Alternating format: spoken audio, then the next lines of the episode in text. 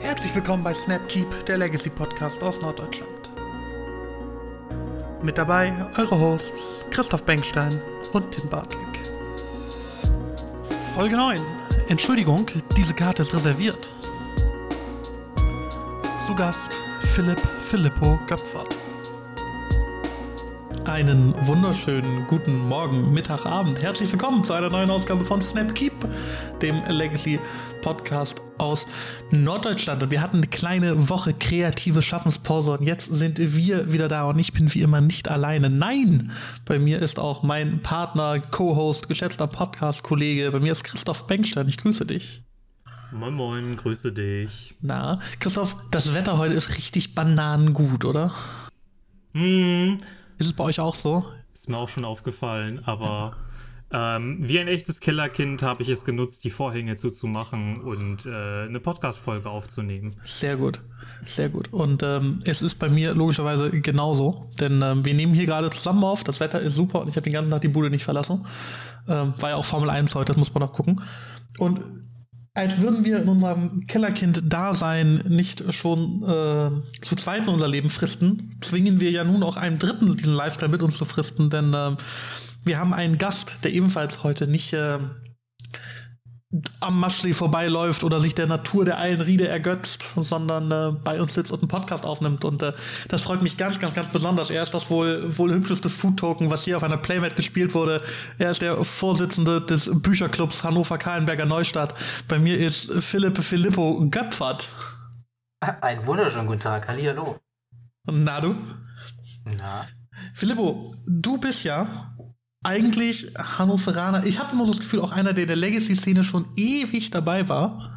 Ähm, ist aber eigentlich gar nicht so, oder? Weil ich glaube, das erste Mal, dass wir beide gegeneinander gespielt haben, so bewusst, war Modern damals noch. oh, du, ich muss auch sagen, es ist fast peinlich, aber ich glaube, ich kannte dich ganz lange Zeit nicht. Ich habe dich das erste Mal richtig wahrgenommen auf dem GP Amsterdam, ich meine 2018. War das Ja. 2018? Ähm, als du mir ein Playset Cavern of Souls verkauft hast, total günstig, da mochte ich dich direkt. ähm, und ich, ich weiß erzählungsweise, dass du vorher schon ein paar Mal in Hannover warst, wahrscheinlich dann modern, aber ich habe dich nicht so wahrgenommen. Aber ab diesem Tag so oder diesem Wochenende GP Amsterdam hast du irgendwie dazugehört.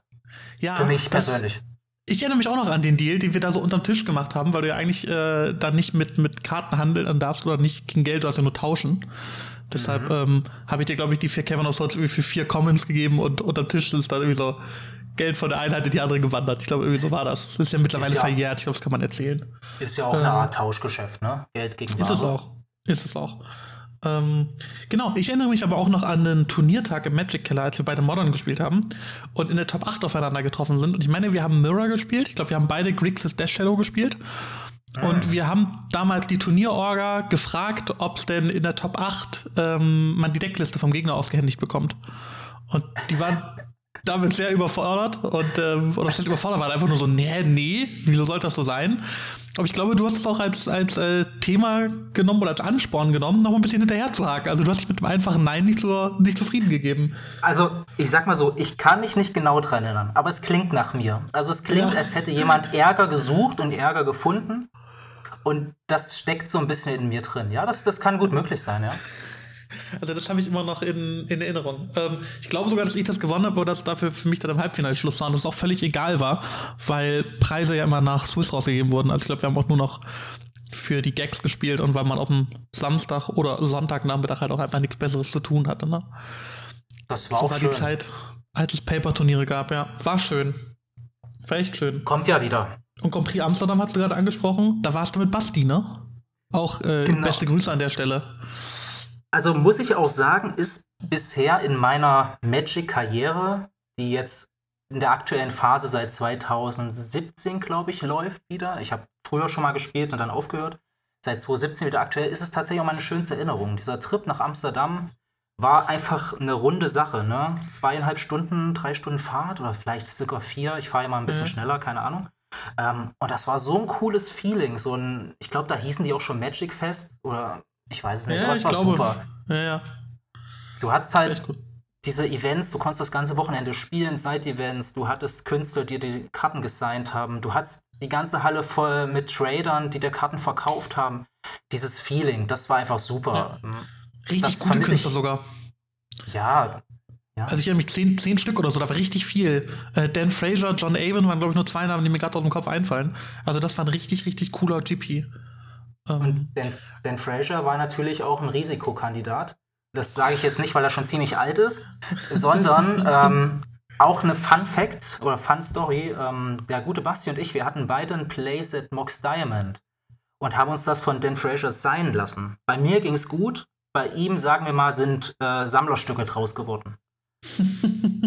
also erstmal wünschen wir natürlich John Fraser an äh, dieser Stelle äh, Dan Avon ein, langes, glückliches Leben.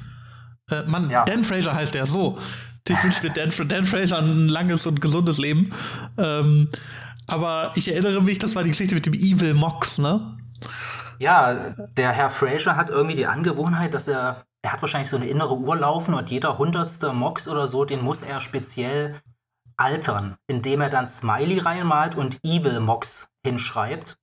Ähm, ist natürlich lustig, weil es ein Unikat ist. Ist natürlich nicht so lustig, wenn es eine Reserved List Karte ist, äh, die dann wahrscheinlich im Wert eher verliert. Aber gut, er hat die Karte gemalt, er hat wahrscheinlich einen Anspruch drauf.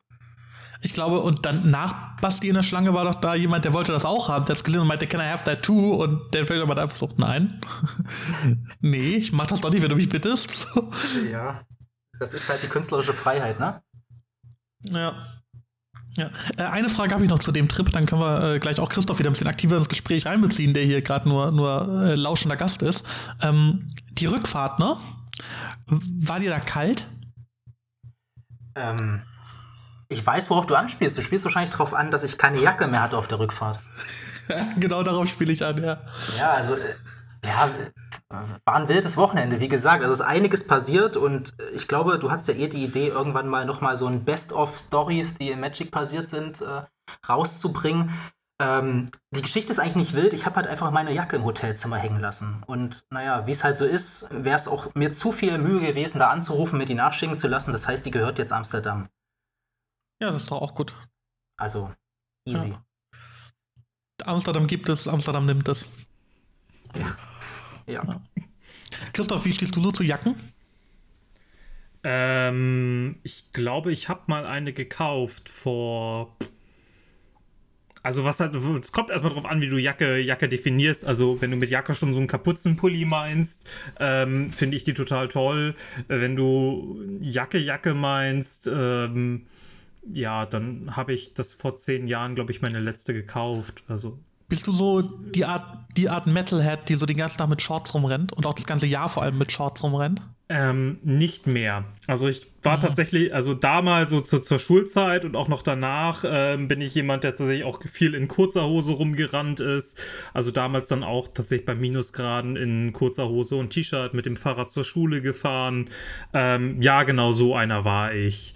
Ähm, mittlerweile ist es nicht mehr so, aber bin da, bin da auch irgendwie, äh, hab da vielleicht auch immer noch die äh, Worte meines äh, mittlerweile verstorbenen Großvaters im Ohr, wenn der gesagt hat, können wir, wenn ich gesagt hatte, können wir den Kamin anmachen, sagte er, du bist nicht abgehärtet. Und ähm, ich weiß nicht, ob sich das bei mir unterbewusst dann so eingebrannt hat, mhm. ähm, dass ich dann so, so etwas wie eine Jacke einfach nicht mehr brauchte oder nicht mehr wollte, einfach um dann wie ein echter Norddeutscher zu sein. Ja, Klingt aber auch für mich nach einem nicht aufgearbeiteten frühkindlichen Traumata. Also vielleicht brauchst du einfach auch irgendwie so tiefenpsychologische Unterstützung. Ah, ich glaube nicht. Also ich glaube, äh, in, in dem äh, Bereich äh, habe ich tatsächlich einfach äh, eine, eine Schwäche zur Tugend umdefiniert und mhm. fühle mich da tatsächlich sehr wohl mit. Ähm, da habe ich da kein Problem mit. Also ich habe auch immer jeder Frau freundlich angeboten zu fühlen, dass ich nicht friere. Ähm, Bei einer hat es geklappt und mit der bist du jetzt zusammen, oder? Wo geht die Geschichte hin? Nee, es hat tatsächlich nie geklappt. Ja. ähm, oh. Nee, aber ich habe tatsächlich auch wirklich nicht gefroren. Me mega Anmachspruch auf Partys. Guck mal, ich friere nicht. Ja, klappt im Winter besser als im Sommer. Aber äh, nee, ich glaube, also das, das ist tatsächlich auch nichts, was ich äh, aktiv so benannt habe. Also das, das war einfach so, dass ich dann da war oder aber das nicht so aktiv benannt. Das habe ich einfach, äh, war Teil des Wirkenlassens. Jetzt, jetzt hätte ich da noch eine Frage zu. Ähm, was hast du denn gemacht, wenn eine Dame über eine Pfütze steigen musste? Da legt man ja in bester Comic-Manier eigentlich seine Jacke in die Pfütze. Ah, okay. Ähm, das wäre dann wahrscheinlich, also äh, ist tatsächlich äh, gar, nicht, gar nicht so passiert. Also erinnere ich nicht. Ähm, dass Pfützen mal das Problem war. Also ich bin ja auch tatsächlich nah am, nah am äh, Wasser groß geworden damals äh, oder an der Ostsee. Ich bin nicht immer noch Lübeck, immer noch nicht äh, weit weg von der Ostsee. Ähm, aber da so, so, so dieses Pfütze war immer sehr klein im Vergleich dann zur großen See. Ähm, daher kam sowas nie auf. Ich hätte mir nur gut vorstellen können, dass ich dann damals vorgeschlagen hätte, sie rüberzuschmeißen. Ähm, aber kam, kam nie auf. Also nicht die Jacke zu schmeißen, sondern das Mädchen über die Pfütze zu schmeißen. Einfach so, ein, einfach so einen Flachkörper in die Pfütze machen und dann dem Mädel anbieten, über dich rüber zu laufen. Hm, das stimmt. Ja, ich, ja, und dann irgendeinen dummen Wortwitz noch dazu machen. Ich fühle mich ganz schön übergangen von dir oder so. Ja. Ja, ja sehr gut. Ich mache mich für dich nass. Ähm, ich finde, all das zeigt, warum wir kein Dating-Podcast sind sondern, sondern Magic Podcast. Ähm, lass mal über Magic reden. Über andere Dinge, wo man sich warm anziehen muss. Wir reden nämlich heute über die, über die Reserved List. Das ist heute das große Thema. Ähm, und an uns angetreten ist tatsächlich Filippo in Eigeninitiative, der sagte, lass uns mal über die Reserved List reden, über Proxys, über Preispolitik, über alles, was da so zugehört, da habe ich was zu sagen, da habe ich eine Meinung, das finde ich spannend. Und ähm, das habe ich dann so mit Christoph diskutiert und wir haben gesagt, ey, eigentlich ist das ein cooles Thema. Eigentlich sollten wir da tatsächlich mal rüber reden. Und dann sind wir heute jetzt hier und sitzen hier zusammen und haben uns versammelt, um das ganze Ding einfach mal so ein bisschen wirken zu lassen. Hauptthema Reserved List. Ähm, vielleicht vorweg. Was ist die Reserved List? Ich denke, jeder sollte es wissen. Das ist ein gewisser Pool von Karten, zu denen den Herr Wizards, glaube ich, zwei oder dreimal aktualisiert, irgendwie das letzte Mal 2002, zu dem sie dann gesagt haben, ähm, diese Karten werden wir nie wieder drucken, das ist ein Versprechen. Ich weiß nicht, ob das irgendwie rechtlich bindend ist, ob man das irgendwie, keine Ahnung. Ähm, auf jeden Fall ist das so die Aussage, die auch seitdem steht. Es gab bis dahin oder bis dato ein einziges Mal, dass diese Aussage gebrochen wurde. Das war nämlich als From the Vault Secrets, hieß das so? Ich glaube Relics, oder? Relics? Ja. Relics. Relics. Mox Richtig. Diamond geht es. Genau, ja. Mox Diamond und da ist noch eine drin. Ähm, ich glaube, zwei Reserved-Karten haben das damals in das Set geschafft. Und dann war der Aufschrei groß und dann haben sie ganz, ganz schnell gemerkt, okay, das sollte man einfach dringend, dringend lassen. Und seitdem gibt es die Reserved-List wieder. Ähm, und diese Reserved List hat Bestand bis heute. Und diese Reserved List definiert insofern Magic als auch einfach Legacy, weil Reserved List Karten halt nur im Legacy und im Vintage legal sind. Ähm, und jetzt kommt mir nicht mit Dual Commander oder Pre-Modern oder sowas. Also in den, wir sagen, ne, die großen vier Formate, irgendwie Standard, Modern, Legacy, Vintage.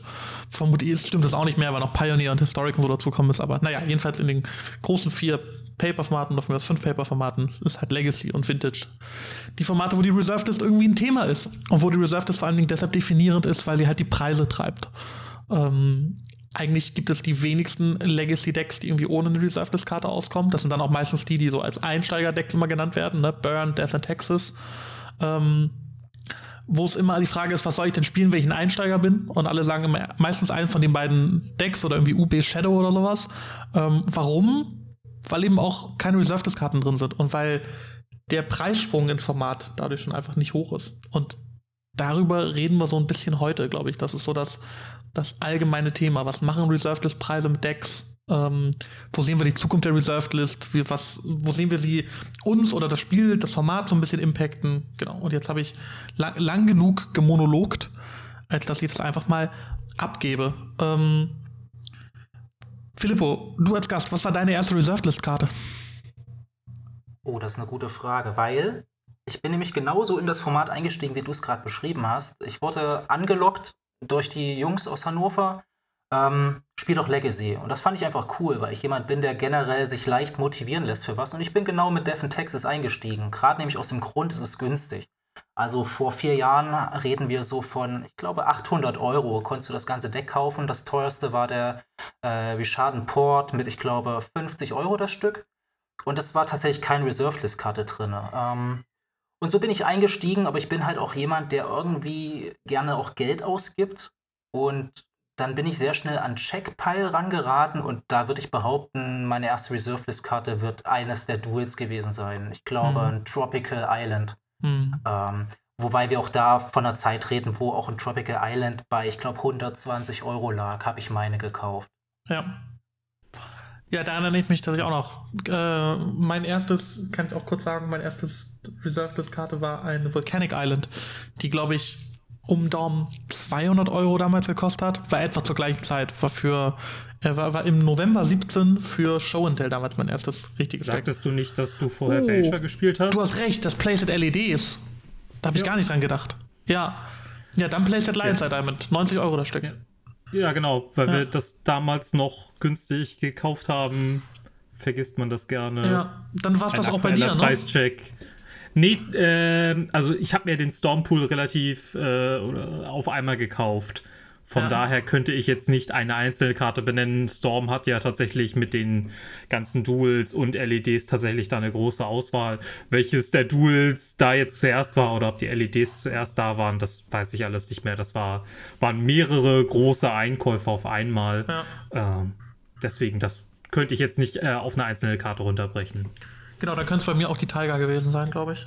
Ähm, also genau, Tiger und Playset LED für Belcher tatsächlich. Aber das hat sich alles auch noch nicht so nach Reserved List angeführt. Selbst, selbst das Playset LED mit 90 Euro pro Karte, das waren Preise, die kanntest du auch aus Modern damals schon. Ne? Also irgendwie der Thermogolf, der ja auch mal lange so teuer gewesen war, oder die ähm, Liliana of the Vale war ja lange so teuer das war alles noch nicht so, was mich da so umgehauen hat. Aber dann, als ich erstmal 200 Euro für die Volcanic ausgegeben äh, habe, da dachte ich mir schon, okay, das ist jetzt so Big League Magic. So, weißt du, jetzt hast du die teuren Karten und jetzt spielst du mit den großen Jungs, so nach dem Motto. So hat sich tatsächlich auch bei mir angeführt. Ja, bei mir auch der Sprung von äh, Burn, das ganze Deck kostet 100 Euro, zu äh, einem UC, die Karte kostet 130, habe ich damals ge gezahlt. Ähm, das war sehr, sehr spürbar. Aber das war ja auch da damals, ich denke mal bei euch auch eben sehr bewusst ein Deck oder was dann vielleicht auch vom Pool hinarbeitet. Ähm, was ja auch alles noch so fair war. Ich weiß nicht, wie, wie viel ihr schon vorher Kontakt zu Legacy und den Preisen hattet, bevor ihr richtig eingestiegen seid. Ähm, als ich mit Burn eingestiegen bin, waren die Duels noch bei knapp unter 100 Euro. Und erst dann mit der Zeit bin ich dann auf 130 hoch. Also ich habe schon gemerkt, diese Karten scheinen im Preis zu steigen. Ähm, ja, ich weiß gar nicht, war euch das auch damals so bewusst, als ihr euch dann diese Karten und Decks gekauft habt? Wie wart ihr da drin? Also bei mir, ich habe nicht aktiv mitgekriegt, dass die Karten selber teurer werden, aber da ich die Formate nach und nach durchlaufen habe, mhm. sind die mhm. Formate für mich einfach teurer geworden. Also ich glaube, ich habe 2016 in etwa wieder mit Magic angefangen, mit Standard. Mhm. Und ich kann mich noch erinnern, ich habe White Weenie mir einfach gekauft und bin zum FNM. Das Deck hat vielleicht 100 Euro, wenn überhaupt, gekostet. Ne? ich wollte einfach mal Magic wieder testen. Und zu der Zeit war gerade dieses Gideon ähm, Deck mit den Planeswalkern und so übelst gut. Und das hatte irgendwie 400, 500 Euro gekostet. Und ich habe mir da gesagt, das kaufst du dir nie im Leben. Du gibst keine 20 Euro für eine Magic-Karte aus. Ne? Eine Woche später habe ich mir dieses Deck gekauft. So, und dann, und dann war ich auf einmal in Modern drin. Ne? Und aus meiner Jugend weiß ich noch, es gab immer den Thermowolf, der bei 130 Euro lag oder so. Und der war zu dem Zeitpunkt auch immer noch bei 100. Und da habe ich gesagt, du gibst niemals 100 Euro für eine Karte aus. Und dann hatte ich auf einmal Absan und dann hatte ich Junt, also die teuersten Decks im Modern, würde ich sagen. Und dann kam irgendwann der Sprung zu Legacy, wie gesagt, mit Devon Texas, 800 für ein Deck, hm, ist noch vertretbar. Und das hatte ich, glaube ich, zwei Wochen und dann habe ich mir das teuerste Deck im Format Checkpile gekauft. Ne? Also ich habe diese Sprünge durchlaufen. Wobei ich glaube, es ist halt auch so ein Ding bei uns Magic-Spielern oder generell bei Männern wahrscheinlich, die so Hobbys verfolgen, Frauen natürlich auch, ähm, dass du dir das alles schön redest mit den Preisen. Du, du redest dir das immer, ach, jetzt ist es ja nur mal das und das werde ich ja auch wieder los und du rechnest ja nur, ich, ich gebe ja eigentlich nur Versand aus und danach setze ich es bei MKM wieder rein. Ne? Man redet sich da, glaube ich, vieles schön. Ja, ich ja. glaube, du sprichst da einen sehr wichtigen Punkt an, nämlich, ähm, dass man das ja irgendwann wieder verkaufen kann. Nämlich einfach die Tatsache, oder das ist vielleicht auch mehr als nur eine einfache Ausrede, nämlich der Ausblick, die Karte, die ich mir heute für ein paar hundert Euro kaufe, wird auch noch in zwei Jahren diese paar hundert Euro wert sein. Und ich glaube, das ist tatsächlich mehr als nur eine Ausrede, sondern ja auch eine, eine Planung, für manche sogar gar ein Investment. Und das ist ja auch wieder gestützt durch die Reserved List, von der wir eben noch gesprochen haben. Ja, sicherlich. Also ich glaube, Werterhalt ähm, ist für ganz viele von uns ein Thema. Wie du es gerade sagst, für Sammler natürlich umso mehr. Ich glaube, für die reinen Spieler, wo ich jetzt die meisten von uns eigentlich einordnen würde aus unserer Community, ähm, ist es, glaube ich, tatsächlich eher eine Ausrede, dass man sich einredet, ich werde die ja wieder los. Weil ganz viele, mit denen ich rede, die haben mittlerweile ihre Poolordner voll mit den Karten und die wollen die gar nicht mehr wieder loswerden. Also im Endeffekt ähm, sammeln sie nur immer mehr Karten aber keiner casht wirklich aus Magic wieder aus. Ne? Mhm. Ähm, von daher glaube ich, viele von uns ist es ein netter Nebeneffekt, dass unser Hobby quasi nicht an Wert verliert, vielleicht sogar eher noch an Wert gewinnt. Das hast du, glaube ich, bei ganz wenigen Hobbys, weil die meisten Hobbys ja Hobbys sind, wo du Geld bezahlst, um ein Erlebnis zu haben oder ein verbräuchliches Gut hast. Ähm, das ist bei uns tatsächlich was ganz Schönes, aber ich glaube, dass es für den Spieler eher weniger eine Rolle spielt. Ja, und da das wäre ja wieder auch der, der nächste Punkt, dass wie, inwiefern sind wir Spieler, inwiefern sind wir Sammler? Ich glaube, du hast vollkommen recht, wir sind überwiegend Spieler, die aber natürlich diesen Sammleraspekt irgendwo leben. Dass das, das tatsächlich Karten, die wir auch nicht mehr brauchen, einfach im Sammlerordner landen. Äh, ich glaube, die Motivation vor allem, dass beispielsweise, dass man Reserved List Karten nicht verkauft, ist aber, dass der Ausblick darauf, sie dann doch noch mal zu brauchen, heißt, die wird dann teurer sein. Und ich glaube, der häufigste Spruch in dem Zusammenhang ist, haben ist besser als brauchen. Mhm. Wo, wobei ich glaube, dass man ja dann eher von einer Angst getrieben ist, dass die Karte irgendwann, dass man die teurer wieder kaufen muss, als vielmehr der aktive Wille, sie sammeln zu wollen. Also ich glaube, ihr hattet das mhm. Thema schon mal in einem Podcast, ähm, wo du auch gesagt hattest, du bist gar nicht so der Kartensammler und ich eigentlich auch nicht. Also mir gibt das nicht wirklich was. Ich muss nicht jede Magic-Karte haben, aber ich merke schon, wenn ich jetzt in meinen Ordner gucke und dann das Blazed Tamogolf sehe, denke ich mir, oh, eigentlich liegt da totes Kapital. Das könnte ich jetzt auch gerade wieder zu Geld machen. Und dann kommt aber der nächste Schritt, ja, wer weiß, aber in einem halben Jahr brauche ich es eh wieder und dann bezahle ich schon wieder Porto Auto und die ist vielleicht ein bisschen teurer. Ich glaube, man ist eher von der Angst getrieben, die Entwicklung auf dem Markt einfach zu verpassen. Hm. Ja, da gehe ich mit. Auf der anderen Seite ist das Argument ja auch immer, ähm, das, was du am Anfang schon so angesprochen hattest, dass ne, sie verlieren ja auch nicht am Wert. Also wenn ich mir so überlege, ähm, Vergleich mit anderen Hobbys, zum Beispiel irgendwie, angenommen, du spielst jetzt Videospiele. So, und dann spielst du irgendwie, kaufst dir das neue, keine Ahnung, Call of Duty oder sowas und zockst das irgendwie für eine Stunde und denkst dir, ja, okay, ist jetzt aber nicht so meins. Dann kannst du es noch verkaufen für, sagen wir, das gekauft für 70 Euro, kannst du vielleicht irgendwie noch verkaufen für 50 oder 40 Euro auf eBay Kleinanzeigen oder so.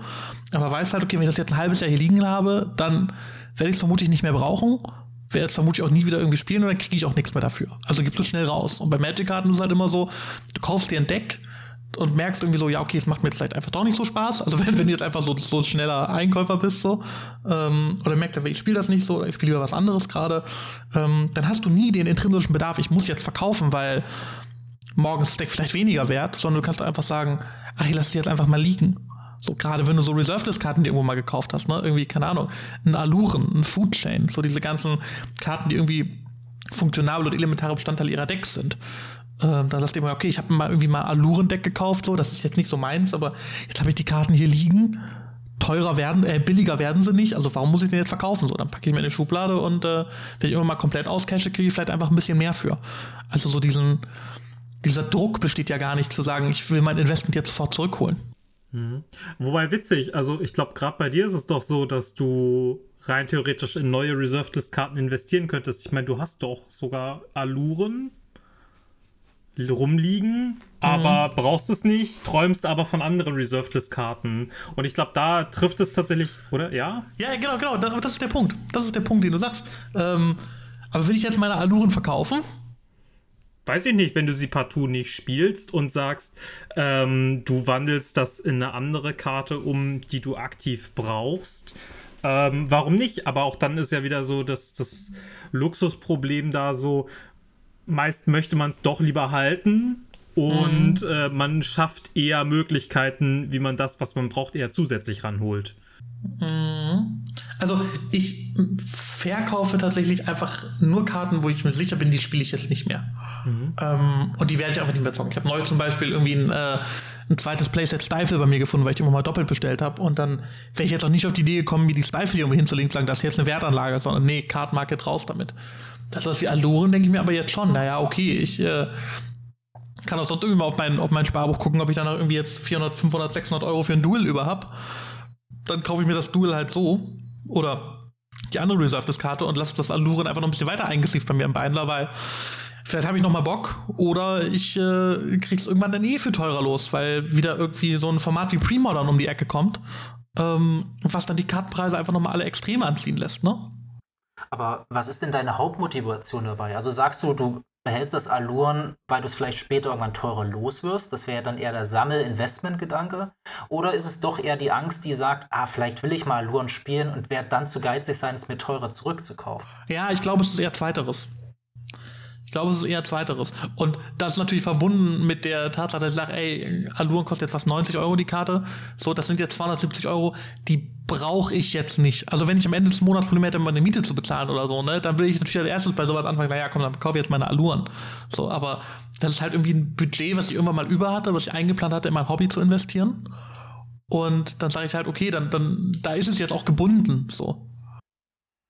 Hat von euch denn schon mal jemand auch diesen Investmentgedanken aktiv verfolgt? Also hat von euch schon mal jemand in eine Karte investiert, weil er der festen Meinung war, sei es jetzt Reserveless oder nicht, die wird auf jeden Fall teurer?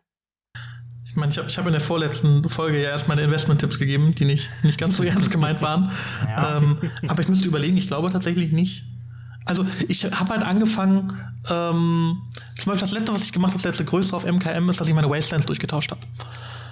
Ne, ich hatte halt immer die ähm, Eternal Masters Wastelands und die Tempest Wastelands waren ja jetzt nicht so mega viel teurer.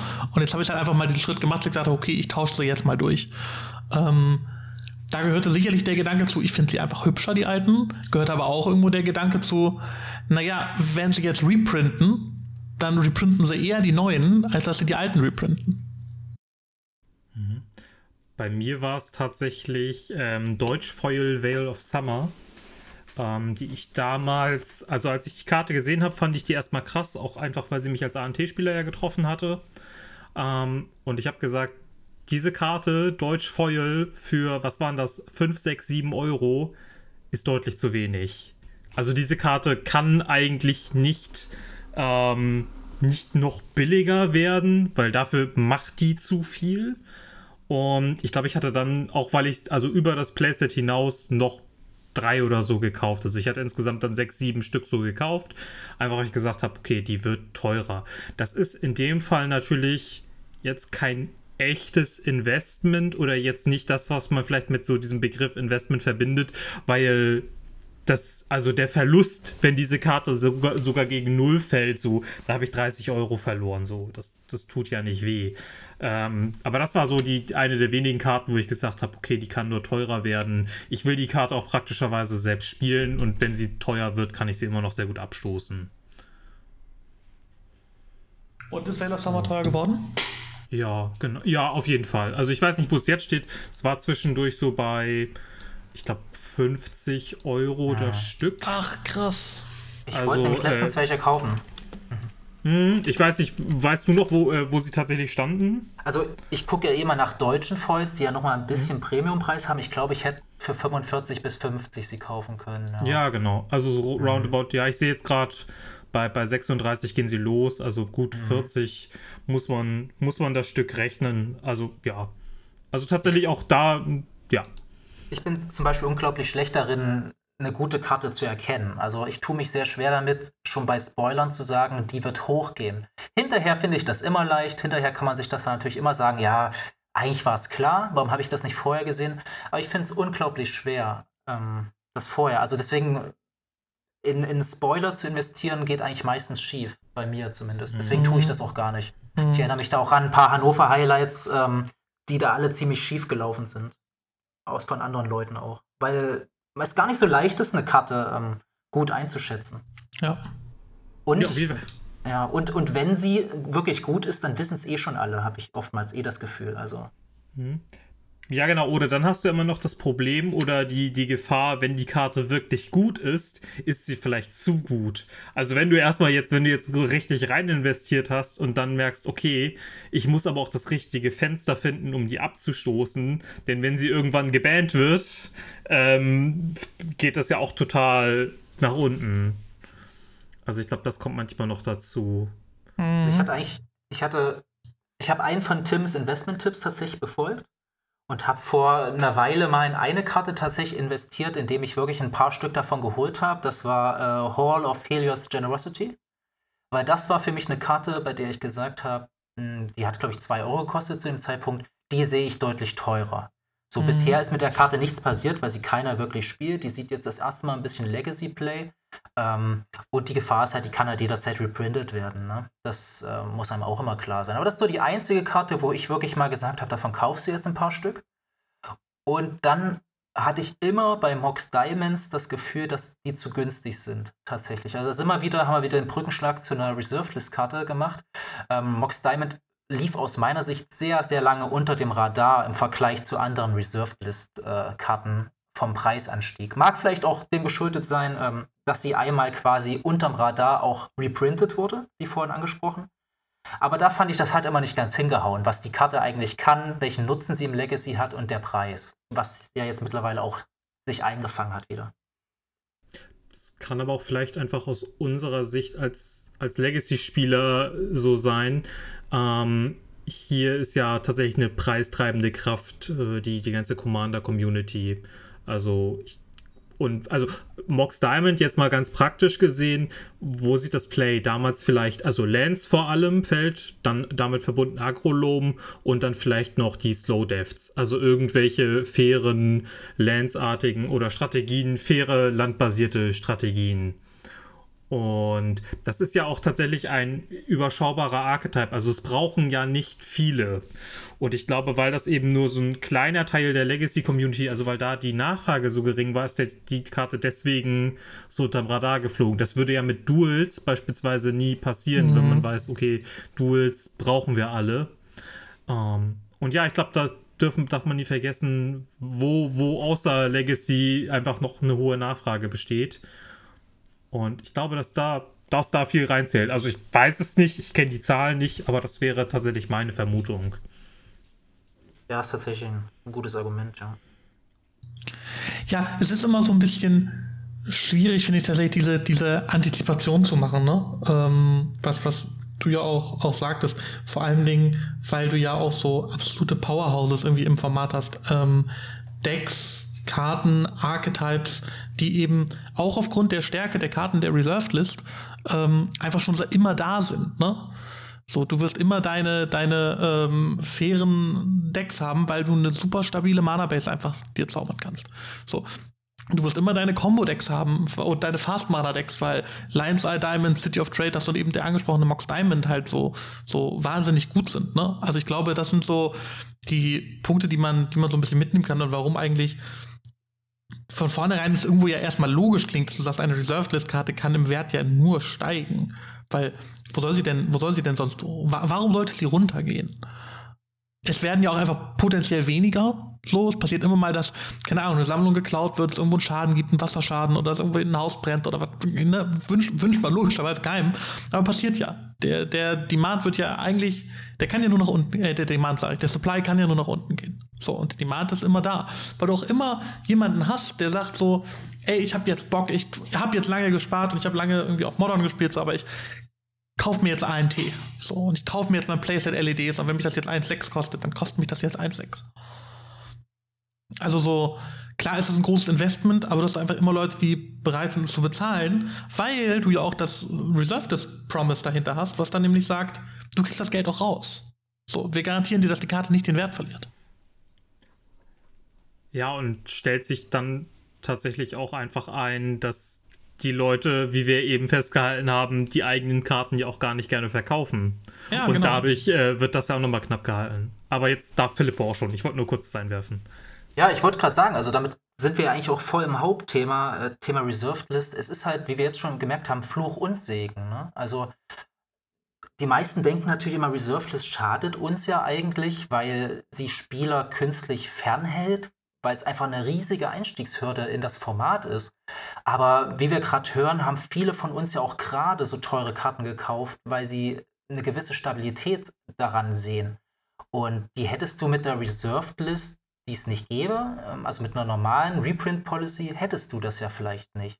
Ähm, da, es ist ja auch nicht nur so, dass Reserved List Karten in Magic teuer sind. Wir sehen ja Fetch-Länder, die teuer sind. Wir sehen Länder, ähm, oder, oder generell Karten wie eine Force of Negation, die erst vor zwei Jahren äh, geprintet wurde, die bei 50 bis 60 Euro liegt, die keiner speziellen Policy unterliegt, dass die nicht jederzeit reprintet werden könnte. Ja. Ähm, Auch alte Karten, ne? Force of Will. Ja, so. ja, äh, genau. Und, und genau, und das sind Karten, die schon viele Reprints hatten. Ne? Ähm, Magic als Ganzes wird halt einfach teurer. Und die Frage ist, kaufe ich mir lieber für 200 Euro jetzt ein Duel oder 400 teilweise schon, wo ich aber weiß, es geht eigentlich nur noch hoch. Oder kaufe ich mir für 50 bis 60 Euro eine Force of Negation, die vielleicht jetzt in einem Monat bei Modern Horizons 2 drin ist und dann nur halb so viel wert ist. Na? Relativ gesehen verlierst du mit so einer neueren Karte eher Geld als äh, mit einer Reserved List Karte. Und ich glaube sogar, du kannst da den Vergleich zu Standard so ein bisschen ziehen, weil du in Standard ja ein rotierendes Format tatsächlich hast. Und ich weiß nicht, also ob, ob ihr mal aktiv Standard gespielt habt, so. Philipp hat ja eben ein bisschen erzählt, bei Christoph weiß ich es gar nicht. Ähm, ich fand das aber unglaublich frustrierend, wenn du ein Standarddeck hattest, das so ein bisschen gespielt hast und dann kam irgendwie das neue Set, dann brauchtest du erstmal neue Karten, hast gehofft, dass dein Archetype überlebt, dass der nicht aus dem Format gedrängt wurde. Und ähm, manchmal wurden ja auch einfach Karten nicht formatlegal. Und dann hast du irgendwie 15 Euro für deinen Den Protector bezahlt oder 25 Euro für deinen Dragonlord Ojutai und die waren nichts mehr wert, weil sie nirgendwo mehr Play gesehen haben. So, Teferi Hero of Dominaria hat einen Fuffi gekostet, als er damals Standardliga war. Und ich glaube, der ist jetzt auch, also der ist immer noch nicht wertlos, aber der hat sich halbiert oder so jetzt, ne? Ähm, und das fand ich als Spieler immer super unattraktiv, dass ich, klar, damit macht Wizards und das hauptsächlich Geld und es ist auch in Ordnung und ich finde auch, dass so Formate wie Standard eine absolute Existenzberechtigung haben, das will ich gar nicht absprechen. Ähm, aber der Gedanke, wenn jetzt sowas wie eine Reserved List abolished wäre, wenn man auch vom Power Level einfach drüber gehen könnte, das ist ja ein Punkt, über den wir noch nicht geredet haben, dass Reserved List ja auch sagt, wir werden keine Karten mehr printen, die diese Mechanik zum Beispiel haben oder die so stark sind. Wir werden auch einfach keine stärkeren Karten mehr printen. Mit dem Reserved List Versprechen kommt ja auch, dass nicht morgen irgendwie äh, Lion's Eye Double Diamond kommt, der dann für vier Mana Sackpile ist. So. Ähm, und ich finde, es gibt ja auch so die, die Sicherheit, einmal, dass dein Investment nicht weg ist und auch, so, du kannst dein Deck und du kannst den Archetype zur Rente spielen. Klar wird sich eine ANT-Liste oder eine Control-Liste oder eine Post-Liste oder was weiß ich immer verändern. Aber auf der anderen Seite, jetzt überlege gerade, hat Post überhaupt irgendwelche Reserved-Karten? Oder habe ich das gerade als eine Tabernakel-Post-Liste? Wird sich, wird sich immer verändern. Ähm, aber das Grundinvestment bleibt ja gleich. Und das, du hast ja immer deinen Core, du kannst ja immer adaptieren. Und du wirst immer ein LED cracken können in Legacy, solange es das Format gibt. Und du wirst immer deine, deine Duels fetchen wollen.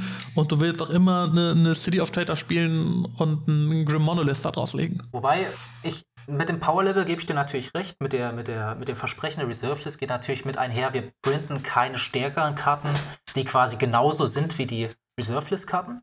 Aber jetzt sowas wie Oko behaupte ich mal, ist im Schnitt schon stärker als die meisten Reserved List-Karten. Er ist halt nur völlig anders, ne?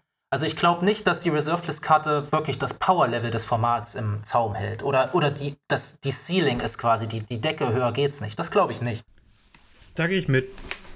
Nee, genau. Also, wenn, wenn, wenn wir Reserved List reden, dann reden wir ja auch irgendwie über halt solche Sachen wie äh, Tropical Islands, LEDs und, und den ganzen Bums. Und keiner redet irgendwie über weiß ich nicht, irgendwelchen, irgendwelche Karten aus, aus Legends, die irgendwie so kom kom kompletter Quatsch sind, die nie ins Spiel sehen würden, die aber trotzdem draufstehen.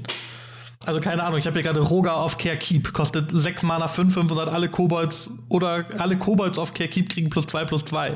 Und du denkst so, ja, okay, komm, das ist jetzt keine besonders starke Karte, die kann jetzt nicht so mega viel. Ähm, die ist vom Power Level her nicht auf der Reserved List. Oder die ist vom Power Level her ähm, nicht für die Reserved List, es wird nichts geben, was drüber kommt. So jeder Lord ist heute besser. Ich glaube, dass das teilweise einfach losgelöst von der. Also ja, irgendwo bestimmt da die Reserved List was, aber ich glaube, da hat Wizards das auch irgendwie schon selbst im Blick. Ich bin mir da gerade nicht mehr sicher, wie das bei Emrakul war. Ich meine, irgendwas im Hinterkopf zu haben, dass sowas wie Emrakul äh, ein Punkt war, wir machen keine Kreaturen mit, mit mehr CMC, also mit, die wir noch irgendwie noch stärker, noch größer, noch weiter machen, ähm, weil sie da die Gefahr sehen, ähm, dass Decks dann zu blöd werden, wenn man die einfach reincheaten kann. Ich weiß nicht, ob da. Ich habe irgendwas im Hinterkopf. Ich bin mir nicht mehr sicher, wie das genau war. Aber dass die tatsächlich auch schon so im Blick, im Power-Level, auch, auch in, auf, bei anderen Formaten im Blick haben und das in dem Sinne zumindest klein halten. Aber das ist dann auch vielleicht bei Karten wie Emrakul eine einfache Metrik. Jetzt könnte man zum Beispiel versuchen, Emrakul mit Oko zu vergleichen. Der direkte Vergleich wird tatsächlich sehr schwierig. Aber man merkt, ähm, in, das, in wie, wie viel Spielraum ja ansonsten doch beim Power Level noch in anderen Bereichen ist. Unabhängig jetzt eben von der Reserved List.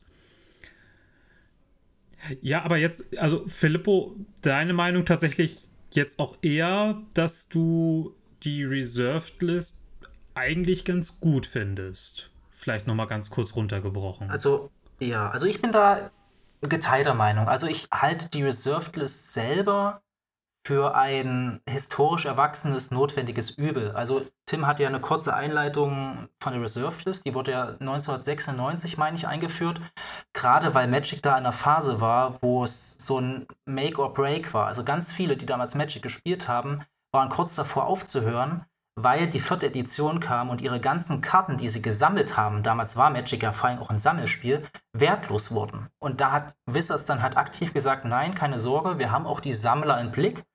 Wir wollen nicht, dass äh, die Karten entwerten, wir erschaffen die Reserved List. So, zu der Zeit, da war ich gerade mal fünf, äh, kann ich nicht zu sagen, ob richtig oder falsch, aber es ist halt historisch erwachsen. Und ich, jetzt kommt meine Meinung ins Spiel, ich finde, was halt einmal entstanden ist und mit einem Versprechen gegeben wurde, Wizard hat gesagt, wir, wir halten uns an die Reserve List, das sollte halt auch bleiben. Und jetzt haben wir halt leider dieses Übel. Und ich fände es aber eher schlecht, wenn Wizards jetzt von einem Tag auf den anderen sagen würde, Reserve List AD, wir printen alles neu. Weil damit würdest du ja quasi von hinten rum den Leuten jetzt ein Aspekt, nämlich Investment, Sammeln, madig machen. Also ich sehe tatsächlich persönlich die einzige Möglichkeit, jetzt mal hin und her, ob es einen Rechtsstreit geben wird oder nicht, ähm, nur mit einer gewissen Vorlaufzeit. Wenn, wenn Wizards jetzt offen kommunizieren würde, wir haben gemerkt, die Reserved List ähm, schadet dem Spiel. Und sie würden das gut verkaufen. Sie würden sagen, mit Wirkung vom 01.01.2030 ähm, werden wir wieder Karten von der Reserve List printen. Dann würde ich sagen, okay, fair. Ist genug Vorlaufzeit. Ähm, aber so heute auf morgen abschaffen, ich glaube, das, das würde, würde nicht helfen. Ich glaube, da würde das Spiel ganz viele Leute auch verlieren tatsächlich. Von daher, kurz zusammengefasst, ich finde die Reserve List nicht gut. Ich finde aber, sie muss jetzt bleiben, weil sie einmal da ist. Mhm.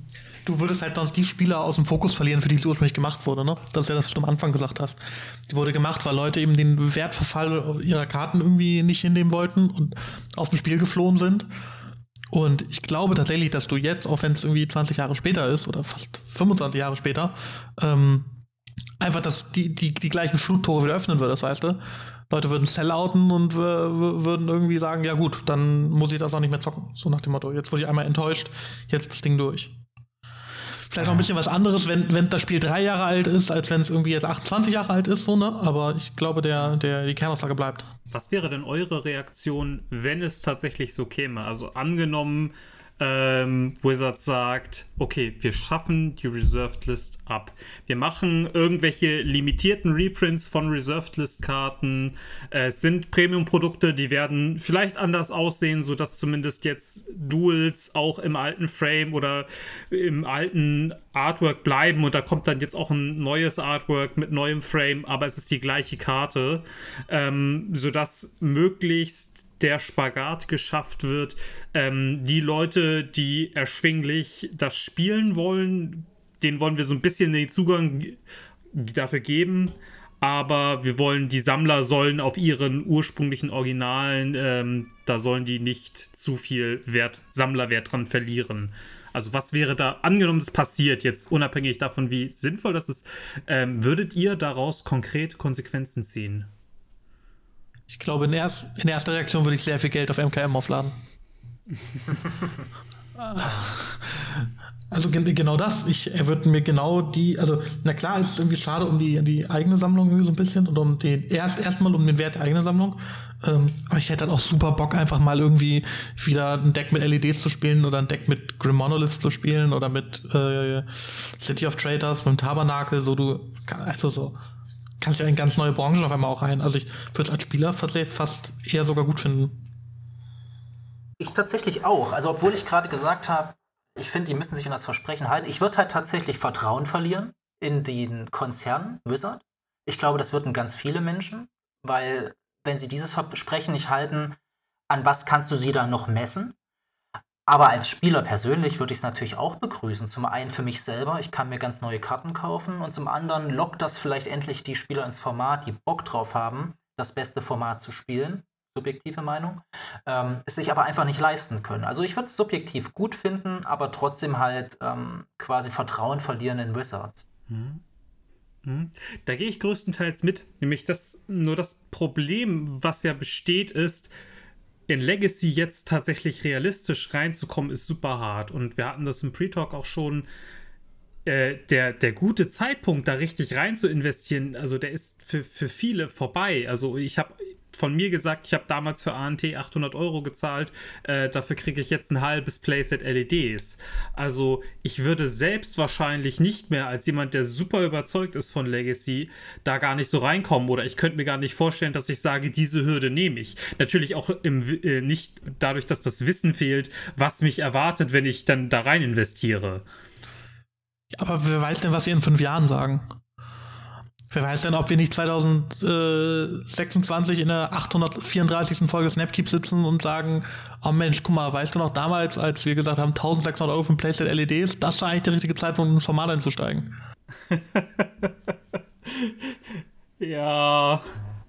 Ich glaube, ja, ich glaube, da lässt sich halt Legacy auch mit Standard gut voneinander abgrenzen. Also im Legacy hast du halt eine extrem hohe Einstiegshürde. Du musst halt einmal mittlerweile auf den Tisch, sag ich mal, 5000 Euro legen, hast dein Deck und wenn du das nach einem Jahr nicht mehr spielen willst oder du hörst mit Magic auf, verkaufst du es halt für 500, äh, 5000 plus minus 500 vielleicht, je nach Wertentwicklung. Beim Standard ist es halt so, du hast eine kleine Einstiegshürde. Du zahlst vielleicht 500 für dein Deck, aber das ist halt nach einem Jahr auch nur ein Bruchteil wert. Also das muss einem halt klar sein. Mhm. Hm. Ja, genau, das ist ja das, das bekannte, be bekannte Problem oder das, das Stereo, stereotype Gespräch zwischen Standardspieler und Legacy-Spieler. Der Legacy-Spieler hat einmal viel Geld investiert und kann damit aber vielleicht sehr lange glücklich werden und der Standardspieler halt immer ein bisschen. Das ist halt mal die Frage, kauft man lieber oder lebt man zur Miete? Und naja, jetzt tatsächlich, wenn man in den Wohnungsvergleich geht, für jeden ist eigentlich intuitiv, wenn man es kann, wird man lieber kaufen. Jetzt völlig, völlig ab vom Spielerlebnis. Und genau da haben wir halt das Problem bei Legacy, weil es kann sich halt einfach keiner teilweise leisten. Ne? Auch wenn die Leute es wollen, du kannst halt, viele können nicht mit einmal 5000 Euro auf den Tisch legen. Mhm. Und da muss man halt fragen, ist, oder sich die Frage stellen, ist das gut so, ist das schlecht so, muss man das ändern, kann man das ändern und wenn ja, wie kann man das ändern? Mhm. Und ja. ja. Und ich glaube, bei der Frage, wie kann man das ändern, kommt man früher oder später ja irgendwie zum bösen P-Wort, ne? Und damit meine ich nicht Filippo, sondern damit meine ich Proxys. Ach, ich dachte ähm, Pauper, ich hatte schon. Pa Pauper, stimmt. Ob es wohl irgendwo aufgebrachte Pauper-Spieler gibt, die äh, sich beschweren, weil ich nicht Pauper in den fünf großen Formaten vorhin gelistet habe? Vermutlich nicht. Pauper. Ja, nee, Proxys ist das Thema, genau. Ähm, was ja so irgendwie verpönt, bei manchen aber dann doch gern gesehen, vielleicht auch halbwegs geduldet. So, wie stehen Proxys eigentlich gerade da? Also, also ich glaube, wir müssen vorher, glaube ich, erstmal Proxy definieren. Ja, damit alle Leute genau. wissen, was wir damit meinen. Pro Proxy. Ähm. eben äh, klar als, ich sag mal, Spielersatzkarte irgendwie, ne? So, willst in Legacy einsteigen und denkst dir, ich hab Bock auf Delver, suchst dir also eine UR-Delver-Liste und weil dir die Forces und die Volcanics und die Fetches so zu unerschwinglich sind, nimmst du halt jeweils irgendwie ein Basic Land und schiebst da im Optimalfall einen Farbausdruck vor, im schlechten Fall irgendwie einfach nur einen Stift mit oder einen Zettel mit, mit einer Edding-Beschriftung, auf dem dann irgendwie draufsteht. Force of Will. Und dann zockst du im Prinzip mit einer Ersatzkarte. Das wäre jetzt meine Definition von Proxy gewesen. Ja, sehe ich ähnlich. Also ich sehe Proxys im Rahmen gut und mittlerweile halt auch leider nötig um das Format noch am Laufen zu halten und auch Menschen einen Einstieg zu ermöglichen. Ich finde, Kurz das ist so ein. Du, du hast gerade gesagt, mittlerweile leider nötig. Und das finde ich einen spannenden Punkt. Ähm, hättest du gesagt, das wäre vor zwei, drei, vier Jahren vielleicht nicht so der Fall gewesen? Also wir können ja nur die Zeit beurteilen, in der wir selber im Format sind. Also ich sag mal so, ich glaube, wann immer du Proxys anbietest, also eine Proxy-Regelung zum Beispiel, es gibt ja Turniere oder FNMs, die sagen, 10 Proxys pro Deck sind erlaubt. Ich glaube, sobald du das anbietest, wird es auch immer davon Gebrauch gemacht werden. Da ist es auch völlig egal, wie teuer eine Karte ist, weil der Mensch natürlich auch gerne sparsam ist oder vielleicht auch manchmal die Vernunft gewinnt und er sich sagt, wenn ich was Gratis haben kann, warum soll ich zahlen? Von daher glaube ich, vor zwei Jahren wurde die Proxy-Regelung genauso in Anspruch genommen, wie sie jetzt in Anspruch genommen wird. Ähm, leider sage ich jetzt speziell, weil auch ich langsam an dem Punkt bin, wo ich sage, ich sehe es teilweise nicht mehr ein, so viel zu bezahlen für eine Magic-Karte. Auch wenn wir gerade davon geredet haben, dass sie wertstabil ist, aber auch irgendwann setzt die Vernunft ein, dass man sagt, ich gebe für diesen Pappkarton nicht so viele Euro aus.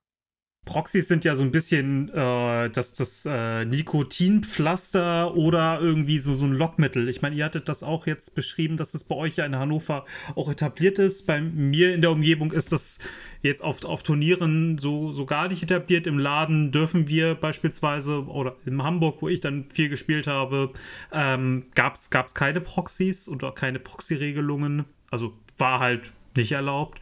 Ähm, aber ihr hattet das ja gesagt, dass das ja auch eigentlich so, so Proxys da so ein, äh, ein Toröffner waren dafür, dass viele überhaupt ins Format gefunden haben. Mhm. Ja, also wie du sagst, ich, ich halte Proxys für eine Einstiegsdroge oder erstmal die Möglichkeit, vielleicht süchtig zu werden nach diesem tollen Format. Wobei ich halt unterscheiden würde, auf welcher Ebene spielst du. Und so wird es ja auch in Hannover zum Beispiel gehandhabt. Ähm, Casual oder ein FNM zum Beispiel sind Proxys okay, weil da geht es quasi um nichts. Da geht es quasi nur darum, deine Teilnahmegebühr vielleicht irgendwie wieder in einem Booster rauszuholen, aber eigentlich geht es um Fun. Ähm, wo ich Proxys tatsächlich nicht sehe, und das ist zum Glück auch noch überall so auf Turnieren. Ähm, jetzt kann man natürlich sagen, ja, aber eigentlich geht es doch bei Magic auch um Skill und es ist doch völlig egal, ob der mit echten Karten spielt oder nicht.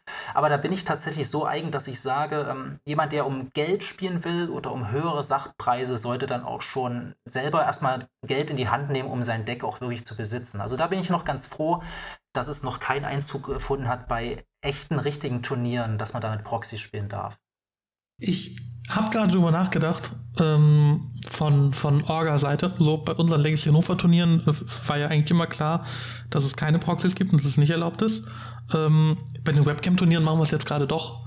Und ich war am überlegen, ob das irgendwie dem Ganzen einen Abbruch tut, aber ich glaube fast, das sind nochmal zwei verschiedene Sachen, ne? eben weil es bei dem einen um Preise geht und bei dem anderen nicht. Und ich glaube, das ist so ein bisschen der Knackpunkt, den du ja auch angesprochen hast, gerade Philipp, ne?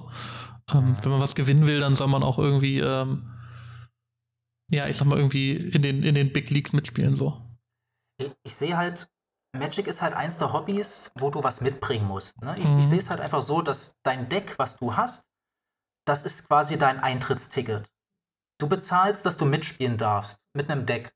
Und wenn du quasi nicht bereit bist, diesen Preis zu zahlen, dann solltest du halt auch nicht um etwas spielen dürfen. Das klingt jetzt vielleicht ein bisschen radikal, so meine ich es gar nicht, aber das ist halt so, wie wenn du ja, das Beispiel, was du mal gebracht hast, Tim, Polo spielst. Ne? Und mhm. du kommst mit dem Fahrrad zum Polo-Turnier und sagst, das ist mein Pferd.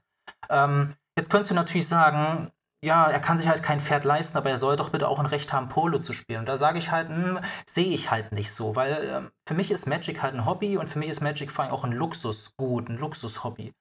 Und ich finde, nicht jeder muss sich Magic leisten können. Also du brauchst Magic nicht zum Leben, das ist kein Lebensmittel. Ähm, von daher ist es schon der Preis prohibitiv, aber das ist ja auch nicht mal nicht mal schlimm, weil für jeden ist was dabei. Magic hat so viele Formate und es gibt quasi für jeden Geldbeutel ist ein Format dabei. Das heißt, es ist ja nicht mal so exklusiv, dass du vielleicht Geringverdiener oder Schüler ausgrenzt aus diesem tollen Hobby Magic. Aber ähm, es gibt halt vielleicht Formate, die vielleicht dann nicht dein sind, wenn du nicht das Geld mitbringst. Das ist zwar schade, aber das ist im Leben halt manchmal so. Glaube, es ist auch in gewisser Art und Weise immer so der Aspekt, ähm, dass ein Deck ja auch etwas sehr Persönliches ist. Gerade im, im Legacy eigentlich noch viel mehr als überall anders so. Ähm, wo man ja auch so ein bisschen Arbeit und so ein bisschen Zeit und Geld logischerweise investiert. Ne? Guck dir dein, dein Lance-Projekt an, so als bestes Beispiel. Ähm, ich glaube, es wird in keinem Format so viel von Pet-Decks geredet wie im Legacy. Und es ist vielleicht auch eine Frage, ich sag mal, des Respekts und der Wertschätzung, dass du sagst, so, wenn ich in einen Raum gehe, wo 39 Leute sind, die alle irgendwie aus, aus Respekt voreinander und, und für die Authentizität mit den echten Karten gegeneinander spielen, dann möchte ich nicht die Nummer 40 sein, die sich irgendwie äh, vier Stück Klopapier genommen hat, Force of Will raufgepupt hat, so und das sich in die, in die, in die Hülle schiebt. Ja, und ich sag mal so, moralisch bist du ja eigentlich auch immer, oder moralisch sollte man ja eigentlich auch immer gegen Proxys sein. Weil im Endeffekt spielen wir ja ein Spiel, was ich vor, was sind es jetzt mittlerweile, 18 Jahren, nein, schon viel länger, ein paar 20 Jahre Richard Garfield ausgedacht hat. Und ähm, im Endeffekt, indem du eine Karte proxst, klaust du ihm ja eigentlich das Recht drauf, jetzt mhm. übertragen, auch der Firma Geld zu gewinnen. Ne? Jetzt könntest du natürlich argumentieren, die Firma will gar kein Geld mehr gewinnen, weil dann hätten sie, würden sie ja besser printen und so. Aber ich meine jetzt nochmal vom Moralischen her, bist du eigentlich immer auf der schwachen Seite, wenn du sagst, Proxys sind gut. Weil im Endeffekt spielst du mit falschen Karten. Du, du spielst das Spiel nicht so, wie es ähm, ausgedacht war. Weil das Spiel war mal so ausgedacht, du kaufst dir deine Booster, baust dir daraus ein Deck und hast einfach Fun. Und wenn du eine Karte nicht hast, dann ist das nicht schlimm. Also ich, ich erinnere mich mal an einen Beitrag gesehen zu haben, gerade die Sets Alpha und Beta, die waren ja in so kleiner Auflage. Es war ja gar nicht so gedacht, dass jeder jede Karte hat. Sondern es ging ja eigentlich auch darum zu tauschen und jeder hat mhm. irgendwie nur die Karten, die er wirklich zur Verfügung hatte. Mittlerweile leben wir halt in einer Welt, wo jeder alles haben kann. Ne? Aber ähm, ja, ist das, ist das wirklich so gewollt? Ist dann immer die Frage. Muss jeder alles haben können? Ich glaube, da musst du so ein bisschen das, das, das Argument entgegenstellen, dass wir, und da ist Legacy kein, kein, ähm, keine Ausnahme, auch wenn wir alle historisch ein bisschen verklärt und romantisiert sind. Ähm, wir leben in einer Zeit, in der du alles super durchgemetagamed und gemetatagt hast. So. Also, wenn das wie früher ist, wie das auf dem Schulhof zockst oder deinen Booster aufmachst und guckst, womit kann ich mein Deck verstärken, so, ja, cool. Ey, habe ich Respekt vor, finde ich geil. Aber ähm, du lebst halt einfach in einer Welt, in der Leute auch Bock haben auf Metagame-Decks. Weil es gab doch auch mal diese, dieses, ähm, ich weiß nicht mehr, wie das hieß, von Wizards, dieses Programm, dass du dir drei Booster kaufen konntest, daraus hast du dir irgendwie 20 Kartendeck gebastelt oder so und dann hast du gegen andere Leute gespielt, die auch nur aus ihren drei Boosters was gebaut haben mm, und dann konntest ja. du, wenn du, wenn du viermal verloren hast, konntest du dir einen Booster nachkaufen, um dein Deck noch ja. zu verbessern und dann hast du die auch immer im Laden liegen lassen, damit auch klar war, mhm. dass du nicht irgendwo anders tauscht, so. Ähm, ich weiß gar nicht mehr, wie das, wie das hieß, aber das gab es ja auch mal. Und das hat doch keine Sau gespielt. Also die Leute haben einfach Bock auf Metagaming, Bock auf Decks, Bock irgendwie auch auf die Verfügbarkeit von allen Karten. Ähm, den Punkt würde ich, würde ich soweit widersprechen. Wo ich aber komplett bei dir bin, ist der Gedanke so, die, es geht um Magic Economy. Und es geht nicht nur um Economy, dass, dass Wizards irgendwie äh, Kohle verdienen. Es geht auch um Händler, es geht um private Leute, die auf MKM-Karten ankaufen und verkaufen. So, ne? Das, worüber wir geredet haben. Ähm, wenn du ein neues Deck kaufen möchtest und dafür Teil aus dem alten Deck verkaufst, hoffst du ja auch, dass es jemanden gibt, der Bock hat, diese Karten sich selbst zu kaufen, um sie zu zocken und der sie eben nicht proxt. Und es geht um Artists, Design, es geht um Sleeves, es geht um Inner Sleeves. Da ist ja ein, ein Riesenmarkt hinter, der zusammenfallen würde. Niemand würde auf die Idee kommen, zu Therese Nielsen oder zu wem auch immer ein ausgedrucktes Artwork zu nehmen. Therese Nielsen sollte ich nicht sagen, die, jetzt, die, die wird gecancelt. Und Therese Nielsen macht eine schöne Art, aber hat ganz verquere Ansichten. Das sei kurz hier dargestellt. Ähm, aber niemand würde auf die Idee kommen, zu Johannes Voss zu gehen mit einer ausgedruckten Thalia und zu sagen, kannst du mir die mal sein? So, also da, da steckt ja viel, viel mehr hinter, viel, viel mehr, ich sag mal irgendwie, was, was du vorhin so Respekt vor der IP meintest, ne? Ja, und, und auch was du gerade angesprochen hast, auch Respekt halt vor dem, vor dem Gegner. Ne? Also im Endeffekt kannst du ja mit deinem Deck machen, was du willst. Du kannst es whiteboardern, ja, finden manche cool. Du kannst den, das First Print spielen, du kannst alles foilen, du kannst Japanisch spielen, ja, alles cool. Und, und wenn du selber für dich sagst, mir ist das alles egal, ich, ich, ich gehe mit einem 60 Proxy-Deck auf ein FNM, kannst du das für dich ja theoretisch auch machen. Das Problem ist, Magic lebt ja auch davon, dass es ein Spiel miteinander ist. Du sitzt jemand anderem gegenüber und ich, ich unterstelle meinem Gegner, wenn er ein Proxy spielt, was nicht mal schön ist, also wo ich auch sehe, hat sich keine Mühe gegeben, weil es ihm persönlich egal ist, ähm, nimmt er aber auch mir gleichzeitig was an meiner Spielfreude. Und das finde ich halt schade, weil ähm, grundsätzlich habe ich ja quasi mit meinem Kauf in Magic unterschrieben, ich spiele ein cooles Spiel, wo es um Magic-Karten geht und nicht, ich spiele ein Spiel, wo der Gegner mir Papierzettel hinlegt. Ja? Und das finde ich muss halt auch respektiert werden von meinem Gegenüber. Mhm. Ich bin gerade schwer am Überlegen. Ich finde find den ganzen Aspekt ähm, mit, mit ähm, Proxys total interessant, also auch mit schlechten Proxys. Ähm, ich denke immer daran an den Vergleich zu Online, also inwiefern dann auch, auch Kartenbesitz, inwiefern der wichtig ist oder das wertstabil ähm, oder inwiefern da Zugang ermöglicht werden kann. Ähm, wir haben jetzt ja noch gar nicht drüber gesprochen und das hatten wir auch gar nicht so richtig auf dem Plan, dass es ja auch den Online-Zugang gibt, der ja tatsächlich nochmal erschwinglicher ist, wenn auch weit entfernt von günstig. Also man kann ja sogar Legacy spielen. Zurzeit ist es sowieso für viele das Mittel der Wahl online. Und ähm, die auch über die, dann über die unterstützte Plattform Magic Online oder Modo. Ähm, da fällt dieser ganze Sammelaspekt ja mit. Und deswegen äh, dachte ich schon, ich komme jetzt nicht mehr genau auf den Wortlaut, aber dass da ja dieser, auch dieser ganze Sammelaspekt wegfällt. Ähm, ich glaube, man hätte das jetzt, man könnte das gut darin eigentlich zusammenführen, dass, was auch viele sagen, Modo oder Magic Online ein anderes Spiel ist als Magic. Würdest du das unter dem Aspekt auch äh, so sehen oder wie ist das für dich? Ich weiß gerade gar nicht, hast du, du hast auch einen Modo-Account und spielst auch online, oder Philippo? Ähm, ich hatte eine Zeit lang, also ich habe einen Online-Account, ja, ich habe eine Zeit lang aktiv gespielt, mittlerweile nicht mehr tatsächlich. Ähm, ich würde dir insofern recht geben, dass es schon ein bisschen anders ist, weil dieser Sammelaspekt, den ich selber eh nicht so habe, wie ich schon gesagt hatte, aber dass er da noch geringer ist. Und tatsächlich habe ich auch bei Magic Online hauptsächlich diese Leih-Services äh, genutzt.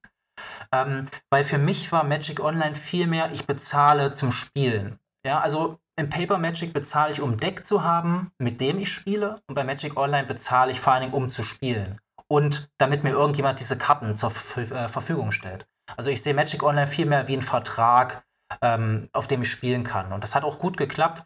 Ähm, wobei aber Magic Online ja nochmal eine ganz eigene Economy ist, ne, wo ich noch weniger einsehe, Geld für Pixel zu bezahlen. Also ich glaube, es gibt auch keinen, der sein Magic Online Deck also ausfeulen habe ich, glaube ich, noch gar nicht gesehen. Meistens sind die Foils auf Magic Online ja auch einfach billiger als die anderen Karten. Aber okay. es gibt auch wenige Leute, die bei Magic Online auf Arts oder sowas achten, oder? Also klar, wie bei so ikonischen Karten wie Brainstorm oder Dark Ritual, da kann ich mir das schon vorstellen. Aber zum Beispiel spätestens bei Ponder wäre mir das Bums, egal was für ein Ponder ich da jetzt spiele.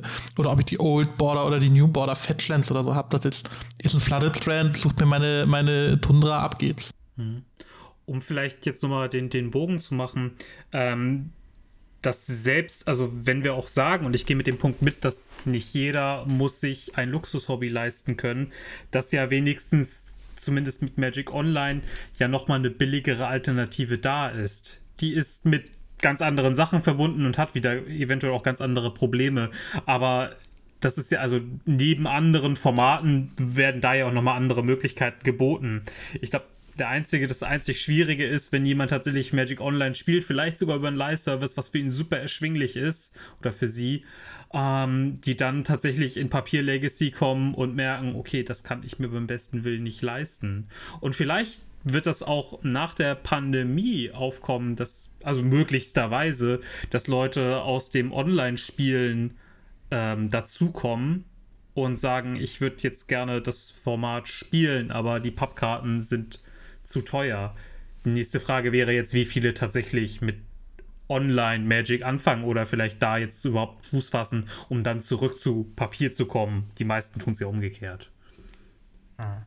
Ja, ich, ich glaube auch. Also ich glaube, mehr Leute kommen von Paper Legacy zu Online Legacy. Das mhm. ist im Standard vielleicht ein bisschen anders. Also ich glaube, im Standard wird Arena schon viele Leute angelockt haben.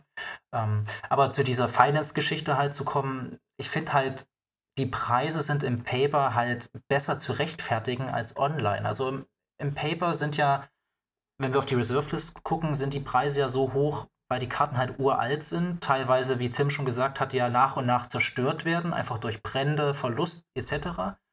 Ähm, und selbst wenn sie jetzt reprintet werden würden, selbst wenn du jetzt einen Underground Z reprintest, ist er ja nicht so wie damals. Das Papier ist anders, ähm, der riecht anders, ne? So einfache Sachen. Ähm, also einfach der Gegenstand Underground Z, ähm, Foreign Black Border zum Beispiel, der hat ja einen gewissen Wert, wo ich halt bei Online zum Beispiel diesen Wert gar nicht sehe. Also das sieht man ja auch daran, dass ein Black Lotus Online, glaube ich, 10 Cent kostet, aber ein Halbreacher wahrscheinlich 20 Euro. Ähm, da, se da sehe ich den Wert einer Karte halt noch verrückter bei Magic Online, weil da wird er ja quasi durch reine Rarität auch bestimmt, aber diese Rarität ist halt so künstlich, ähm, dass ich da noch weniger einsehe, ähm, Geld zu bezahlen, um ehrlich zu sein. Mhm.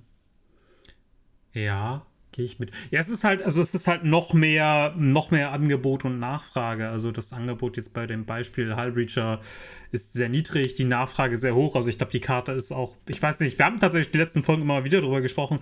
Ich glaube, bei 80 bis 100 Ticks, also runtergebrochen, ja, so, so grob, mhm. grob. Ähm, 80 Euro. So, da ist es gerade online ja so, dass besonders neue Karten, bei denen die Nachfrage sehr hoch ist, sehr teuer werden.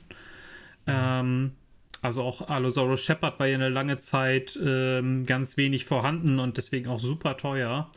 Aber ja, es ist auch einfach ein anderes Gefühl, da einen Überblick zu haben. Gerade online könnte ja irgendwie noch ein Master-Set kommen oder, oder, oder. Also da existieren ja diese Master-Sets, ähm, die es in Papier ja gar nicht gibt. Das ist ja auch tatsächlich ein ganz anderer Schnack.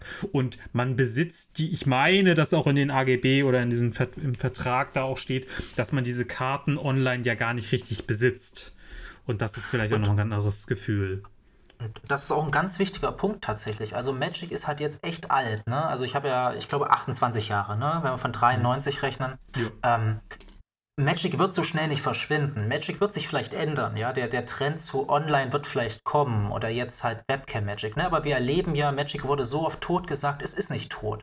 Und selbst wenn Wizards morgen Magic einstellt, sind unsere Karten noch spielbar. Wenn, wenn Wizards morgen aber MTGO einstellt, sind deine Karten halt weg. So. Und deswegen finde ich es halt noch viel schwieriger. Und wir reden ja von Preisen. Ein Legacy MTGO-Deck kostet ja auch schon über 1000 mhm. Dollar Ticks. Ähm, wir sind da ja nicht im Bereich, wo ich mit meinem Gewissen ausmachen muss, ist mir das Deck jetzt 10 echte Euro wert für ein paar Pixel, sondern wir reden hier von 1000 Euro. 1000 Euro für Pixel, die mit einem Klick quasi gelöscht sein können, wenn morgen das Spiel stirbt. Mhm. Ich glaube, da sind wir wieder an dem Ausgangspunkt halt Wertstabilität und Vertrauen, weil egal wie viel Vertrauen du in Wizards hast, deine Karten nimmt dir halt keiner. Ja. Ja gut, wenn, wenn äh, Wizards irgendwas anderes kippt, dann können deine Karten auch schnell wertlos werden, aber da, das wird ja nicht passieren. Also das ist ja auch gar nicht in Wizards Interesse. Also das ist ja das Schöne auch, dass man ja auch bei Papier eben weiß, dass es auf keinen Fall in Wizards Interesse ist, irgendwas halt komplett auf einmal einzustampfen oder zu verbieten. Aber es könnte irgendwann bei, wenn wir jetzt wieder den Vergleich zu Magic Online machen, dass sie sagen, okay, diese Plattform am Laufen zu halten, ist für uns nicht mehr lukrativ, wir machen dicht. Weil wir sagen, also ich, ich, erinnere mich, es gab auch einen riesen Sellout, als es irgendeine Ankündigung gab, dass irgendwas per Arena gemacht wird und nicht mehr Magic Online. Da haben Leute massivst hm, hm, hm. Äh, ausgecashed. Weil, und die Preise sind gut nach unten gegangen, weil die Leute tierisch Angst hatten, dass ihre Online-Sammlungen nichts mehr wert sein könnten. Aber das ist doch ein super Vergleich zur Reserve List. Sorry, wenn ich dich da unterbreche. Nee, genau, richtig, darauf wollte ich hinaus.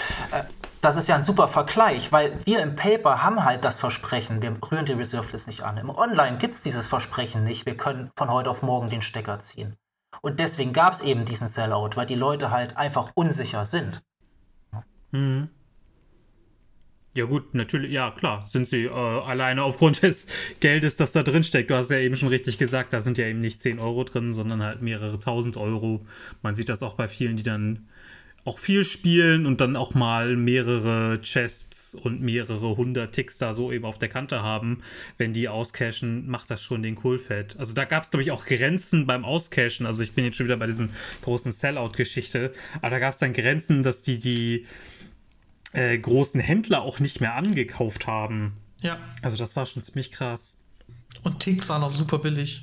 Hm. Ja. ja. Nee, genau. Also ich glaube, das ist auch äh, eine, runde Sache, dass wir dann eigentlich doch irgendwie wieder viele, viele gute Sachen an der Reserved List finden. Ich glaube sonst, also ich bin auch eigentlich einer, um vielleicht das nochmal aufzugreifen, der sagt, ich bin, wäre nicht, wär nicht traurig drum, wenn die Reserved List geht, weil ich meine Karten auch für noch einigermaßen erschwingliches Geld gekauft habe. Äh, ich würde mich sehr freuen, wenn Legacy ein sehr viel größeres Format wird. Also ähnlich wie ihr auch. Aber ich glaube, wir haben tatsächlich hier nochmal ganz gut gesehen, warum, wie viel Sicherheit uns tatsächlich die Reserved List doch gibt. Vielleicht sogar mehr, als wir uns da von vornherein ohne das Gespräch oder ohne da direkt drüber nachzudenken sonst eingestanden hätten. Ich, glaube auch tatsächlich, und das hat auch ja eine gewisse Historie gezeigt, dass auch, selbst wenn die Reserve List aber fallen würde, ähm, ich glaube, die Karten trotzdem einfach einen inhärenten Wert haben. Ähm, äh, das sieht man ja an gewissen Reprints. So die First Prints sind immer die wertvollsten. Ne? Also es wäre tatsächlich ein nettes Experiment zu sehen, was passiert, wenn die Reserve List morgen gekippt wird. Ich glaube, äh, die Welt würde nicht aufhören, sich zu drehen und ich glaube, unser Underground See wäre immer noch ein paar hundert Euro wert. Ähm, aber ja, ich glaube, es ist schon gut, sie zu haben. Wie würdet ihr denn reagieren, wenn. Ich meine, Christoph hat gerade so schön den, den Bogen zu Ende gefahren. Ich würde gerne noch einen winzigen kleinen Anhänger dran machen. Ähm, weil das ein Gedanke ist, den ich mir selber häufig stelle. mir eigentlich, meine erste Intuition ist immer, boah, wäre das eigentlich geil. Und ich habe aber, glaube ich, ganz häufig da A gesagt und noch nie B gesagt. Und deshalb stelle ich den Gedanken jetzt mal in die Öffentlichkeit. Äh, wie würdet ihr denn reagieren, wenn es morgen heißt, alle Karten und alle Formate jetzt auf Magic Arena. Boah. Wäre mir ziemlich egal, tatsächlich. Ist es so? Das, das Problem ist halt, ich habe aber auch ein Problem mit Magic Arena einfach. Also ich bin zum Beispiel jemand, ich mag vom Benutzerinterface Magic Online sehr. Es ist sau hässlich, aber gerade das macht für mich aus, weil es extrem minimalistisch ist, sehr clean. Ähm, Magic Arena, da passiert mir persönlich zu viel. Da fliegen zu viele Karten und Animationen und alles. Also es würde mich tatsächlich null, null reizen. Ich fände es aber insgesamt trotzdem cool. Also ich, ich fände es für das Spiel selber total cool, aber ich würde es nicht spielen. Ich bin da mhm. tatsächlich ähnlich. Also ich bin auch, ähm, also sehr immer aufs Interface von Magic Online geschimpft wird. Ich bin auch tatsächlich ein großer Fan davon, sich die einzelnen, ähm, wie heißt es jetzt, ähm, die einzelnen Bereiche tatsächlich groß und klein machen zu können, irgendwie minimieren, dass ich das klein überblicken kann. Also sich das auch in allen Bereichen so zurechtstecken zu können, finde ich super angenehm. Ich weiß nicht, wenn mhm. du tatsächlich, wenn ich mir jetzt vorstelle, bei Magic On äh, oder bei Magic Online Past in Flames resolven oder Dredge spielen, kein Thema. Stell dir das Ganze mal tatsächlich bei Arena vor. Also wenn ich dann Past in Flames resolven, habe ich links neben meiner Hand nochmal so einen riesen Stapel, den ich erstmal durch sie gucken muss. Ähm, ich meine, den Stapel habe ich natürlich bei Magic Online auch, aber da kann ich mir selbst das irgendwie groß und klein stellen und kann hin und her scrollen. Also ich finde die Übersichtlichkeit oder wie ich mir diese Übersichtlichkeit schaffen kann von Magic Online total toll. Also, ähm, ich gehe mit, dass das Magic Online Interface ähm, sehr adaptiv ist und sehr gut ist. Auf der anderen Seite, also so, ich meine, es waren ja jetzt diese Emergent Ultimatum Decks im Standard relativ groß, wo du dann irgendwie deine Seared Restoration teilweise ein, zwei, dreimal mitgenommen hast, dann hast du auch irgendwie 30 Handkarten. Ähm, das war schon immer noch okay. Und ich glaube, dass du tatsächlich mehr als, mehr als 20 Optionen hast mit Hand und Past and Flames ist schon super selten. Nee, aber genau, das, es geht jetzt nicht darum, dass du die mehreren, ähm, wie heißt, ich komme gerade tatsächlich auf diesen einfachen Namen, nicht Bereiche, sondern Zonen oder? Bitte? Zonen, Zonen, danke. Zonen, ne? Also, dass mhm. du die einzelnen Zonen äh, halt auf einen Blick hast. Wenn du tatsächlich in deinen Friedhof gucken willst, musst du da extra drauf klicken. Und er zeigt dir nur automatisch die Karten an, die irgendwie von sich aus was aus dem Friedhof machen. Aber das könnten bei Past and Flames ja alle sein, die kriegen ja alle Flashback. Richtig, aber das weiß ich dann ja erst, wenn ich das äh, Past and Flames gespielt habe. Ich will das ja schon immer vorher kontrollieren können, ähm, bevor ich das resolve. Okay, und die geht, ja, okay, die geht ums Klicken auf den Friedhof. Ja, gut, okay. Naja, oder, oder halt die Übersicht. So habe ich halt, äh, wenn ich, bevor ich ein Past and Flames resolve, kann ich mir den Friedhof zurechtziehen, ich kann meine Hand zurechtziehen, ich kann einen Turn planen. So, das ja, also ich, ich will das gerade gar nicht, ich will, ich will dir das gar nicht gut oder schlecht oder doof reden oder so, ne? Ähm, ist, ist gar nicht der, gar nicht der Punkt. Ich fand das Gedankenspiel eigentlich irgendwie ganz, ganz attraktiv, weil ich das Arena-Overlay tatsächlich sehr gerne mag. Ich weiß aber, also ich will jetzt das nicht zu weit ausschweifen mit dem Thema, aber ich glaube tatsächlich, das wäre vielleicht auch gar nicht so gut für das Format. Also ich erinnere mich an eine Zeit zurück, als Magic Arena released wurde. Die ersten paar FNMs danach habe ich keinen Standardspieler gesehen. Ja, stimmt. Weil die alle zu Hause vor ihrem das Rechner stimmt. saßen, weil es vielleicht bequemer ist, schöner ist, sonst was. Ne? Ich will jetzt nicht sagen, dass Legacy dann tot wäre, Paper Legacy, aber ich glaube, es, ja, es ist Konkurrenz auf jeden Fall. Ne? Das, jetzt vielleicht eine spannende Frage ähm, die, die da so ein bisschen mit einhergeht. Habt ihr das Gefühl, dass Standard, in Standard-Sets geprintete Karten seit Arena teurer geworden sind? Hm, ich glaube, das ist generell eine Entwicklung in Standard, dass Decks immer teurer wurden. Wir sind jetzt gerade, wenn ich immer mal reingucke, an einem sehr günstigen, in einem sehr günstigen Standard. Aber ich glaube, insgesamt geht der Trend eher nach oben bei Standardpreisen. Also, weil mein Gedanke ist so zum Beispiel so ein Uro, ne? Ein Uro hat ja damals irgendwie auf dem Höchstpunkt mal 50 Euro gekostet. Wäre der auch so teuer gewesen, wenn es keine Arena gegeben hätte und einfach auch mehr Leute Packs öffnen, Limited spielen? Wäre es dann billiger gewesen? Ich glaube, da kann man nur mutmaßen, oder? Ich glaube, das kann man wirklich nur mutmaßen. Ja, also das Problem ist, es gibt irgendwie mehr Spieler, die mehr Packs öffnen. Es gibt aber auch mehr Spieler, die auf Turniere gehen und eventuell noch mehr brauchen. Also. Mhm. Ja, war welcher, was, was überwiegt da? Also, ja, keine Ahnung. Ja. Fehlt. Gut. Dann können wir aber, glaube ich, dieses große und ganze Thema der Reserved List mal als äh, gut durchdiskutiert und viele Facetten beleuchtet abhaken heute. Das finde ich eigentlich sehr angenehm, ja. Oder hat einer von euch jetzt noch einen finalen Nachwurf? Nö. Nein. Ansonsten kommen wir zu dem Snapkeep Deck der Woche. Und im Snapkeep Deck der Woche, da reden wir heute über äh, auch eine Legacy-Liste, logischerweise. Über eine, die, ich muss mal kurz gucken, Minimum mal 5, 6, 7, 8, 9 Reserved List Karten spielt. Vielleicht tut sich noch mehr, das wird uns Filippo gleich erklären. Denn Filippo hat seine Lands Liste mitgebracht, die er im Live Love Legacy von Legacy Hannover zu einem respektablen 3 zu 2 pilotiert hat. Ja, ich bin gerade auch noch dabei durchzuzählen im Kopf, wie viele Reserve List Karten ich spiele. Ist aber auch egal. Ähm, ja, ich habe Lands dabei. Ähm, ich dachte, ich habe nur von einem Deck ein bisschen Ahnung, dann nehme ich doch Lance, weil ich habe es überlegt, ob ich Pirate Zombie vorstelle, aber das war ja dann doch eher ein Meme. ja, ich habe Lance mitgebracht. Ähm, vielleicht erstmal grundsätzlich zu Lance, wer es aus dem Podcast-Zuhörern nicht kennt, weil es ist ja doch so ein Deck, was so ein kleines Nischendasein fristet, zumindest im Paper was auch wieder mit den Reserve-List-Karten zusammenhängt. Tabernakel mhm. mittlerweile, glaube ich, 3000 Euro und ein Playset Moxe auch so 1600 bis 2000 Euro. Das möchte sich nicht jeder leisten. Ähm, Lance ist grundsätzlich, wie der Name sagt, ein Deck, was überproportional viele Länder spielt. Nämlich knapp 35 bis 37 Länder, was teilweise schon das Doppelte ist von einem Delver-Deck zum Beispiel. Ähm, und diese Länder nutzt es auch, um zu gewinnen. Ähm, mit der Hauptfarbe Grün. Und das ist eigentlich das Einzige, was die Lance-Decks mittlerweile gemeinsam haben, weil es gibt keine eine Lance-Liste aktuell mehr. Ähm, das sah früher ein bisschen anders aus und mittlerweile kann Lance alle Facetten annehmen, solange eigentlich grün drin ist. Und ähm, das Deck ist grundsätzlich ein Prism Control Deck, was noch ein Combo-Finish drin hat. Und das macht es für mich persönlich total interessant zu spielen, weil dieses Deck so viel anbietet an Möglichkeiten, dass es auch als Einzeldeck ähm, gut spielbar ist, ohne dass man noch fünf andere Decks haben muss. Super facettenreich, ne? Ich glaube, das ist jeder, der schon mal gegen Lance gespielt hat, der. Also ich glaube, Lance gilt als ein sehr komplexes Deck.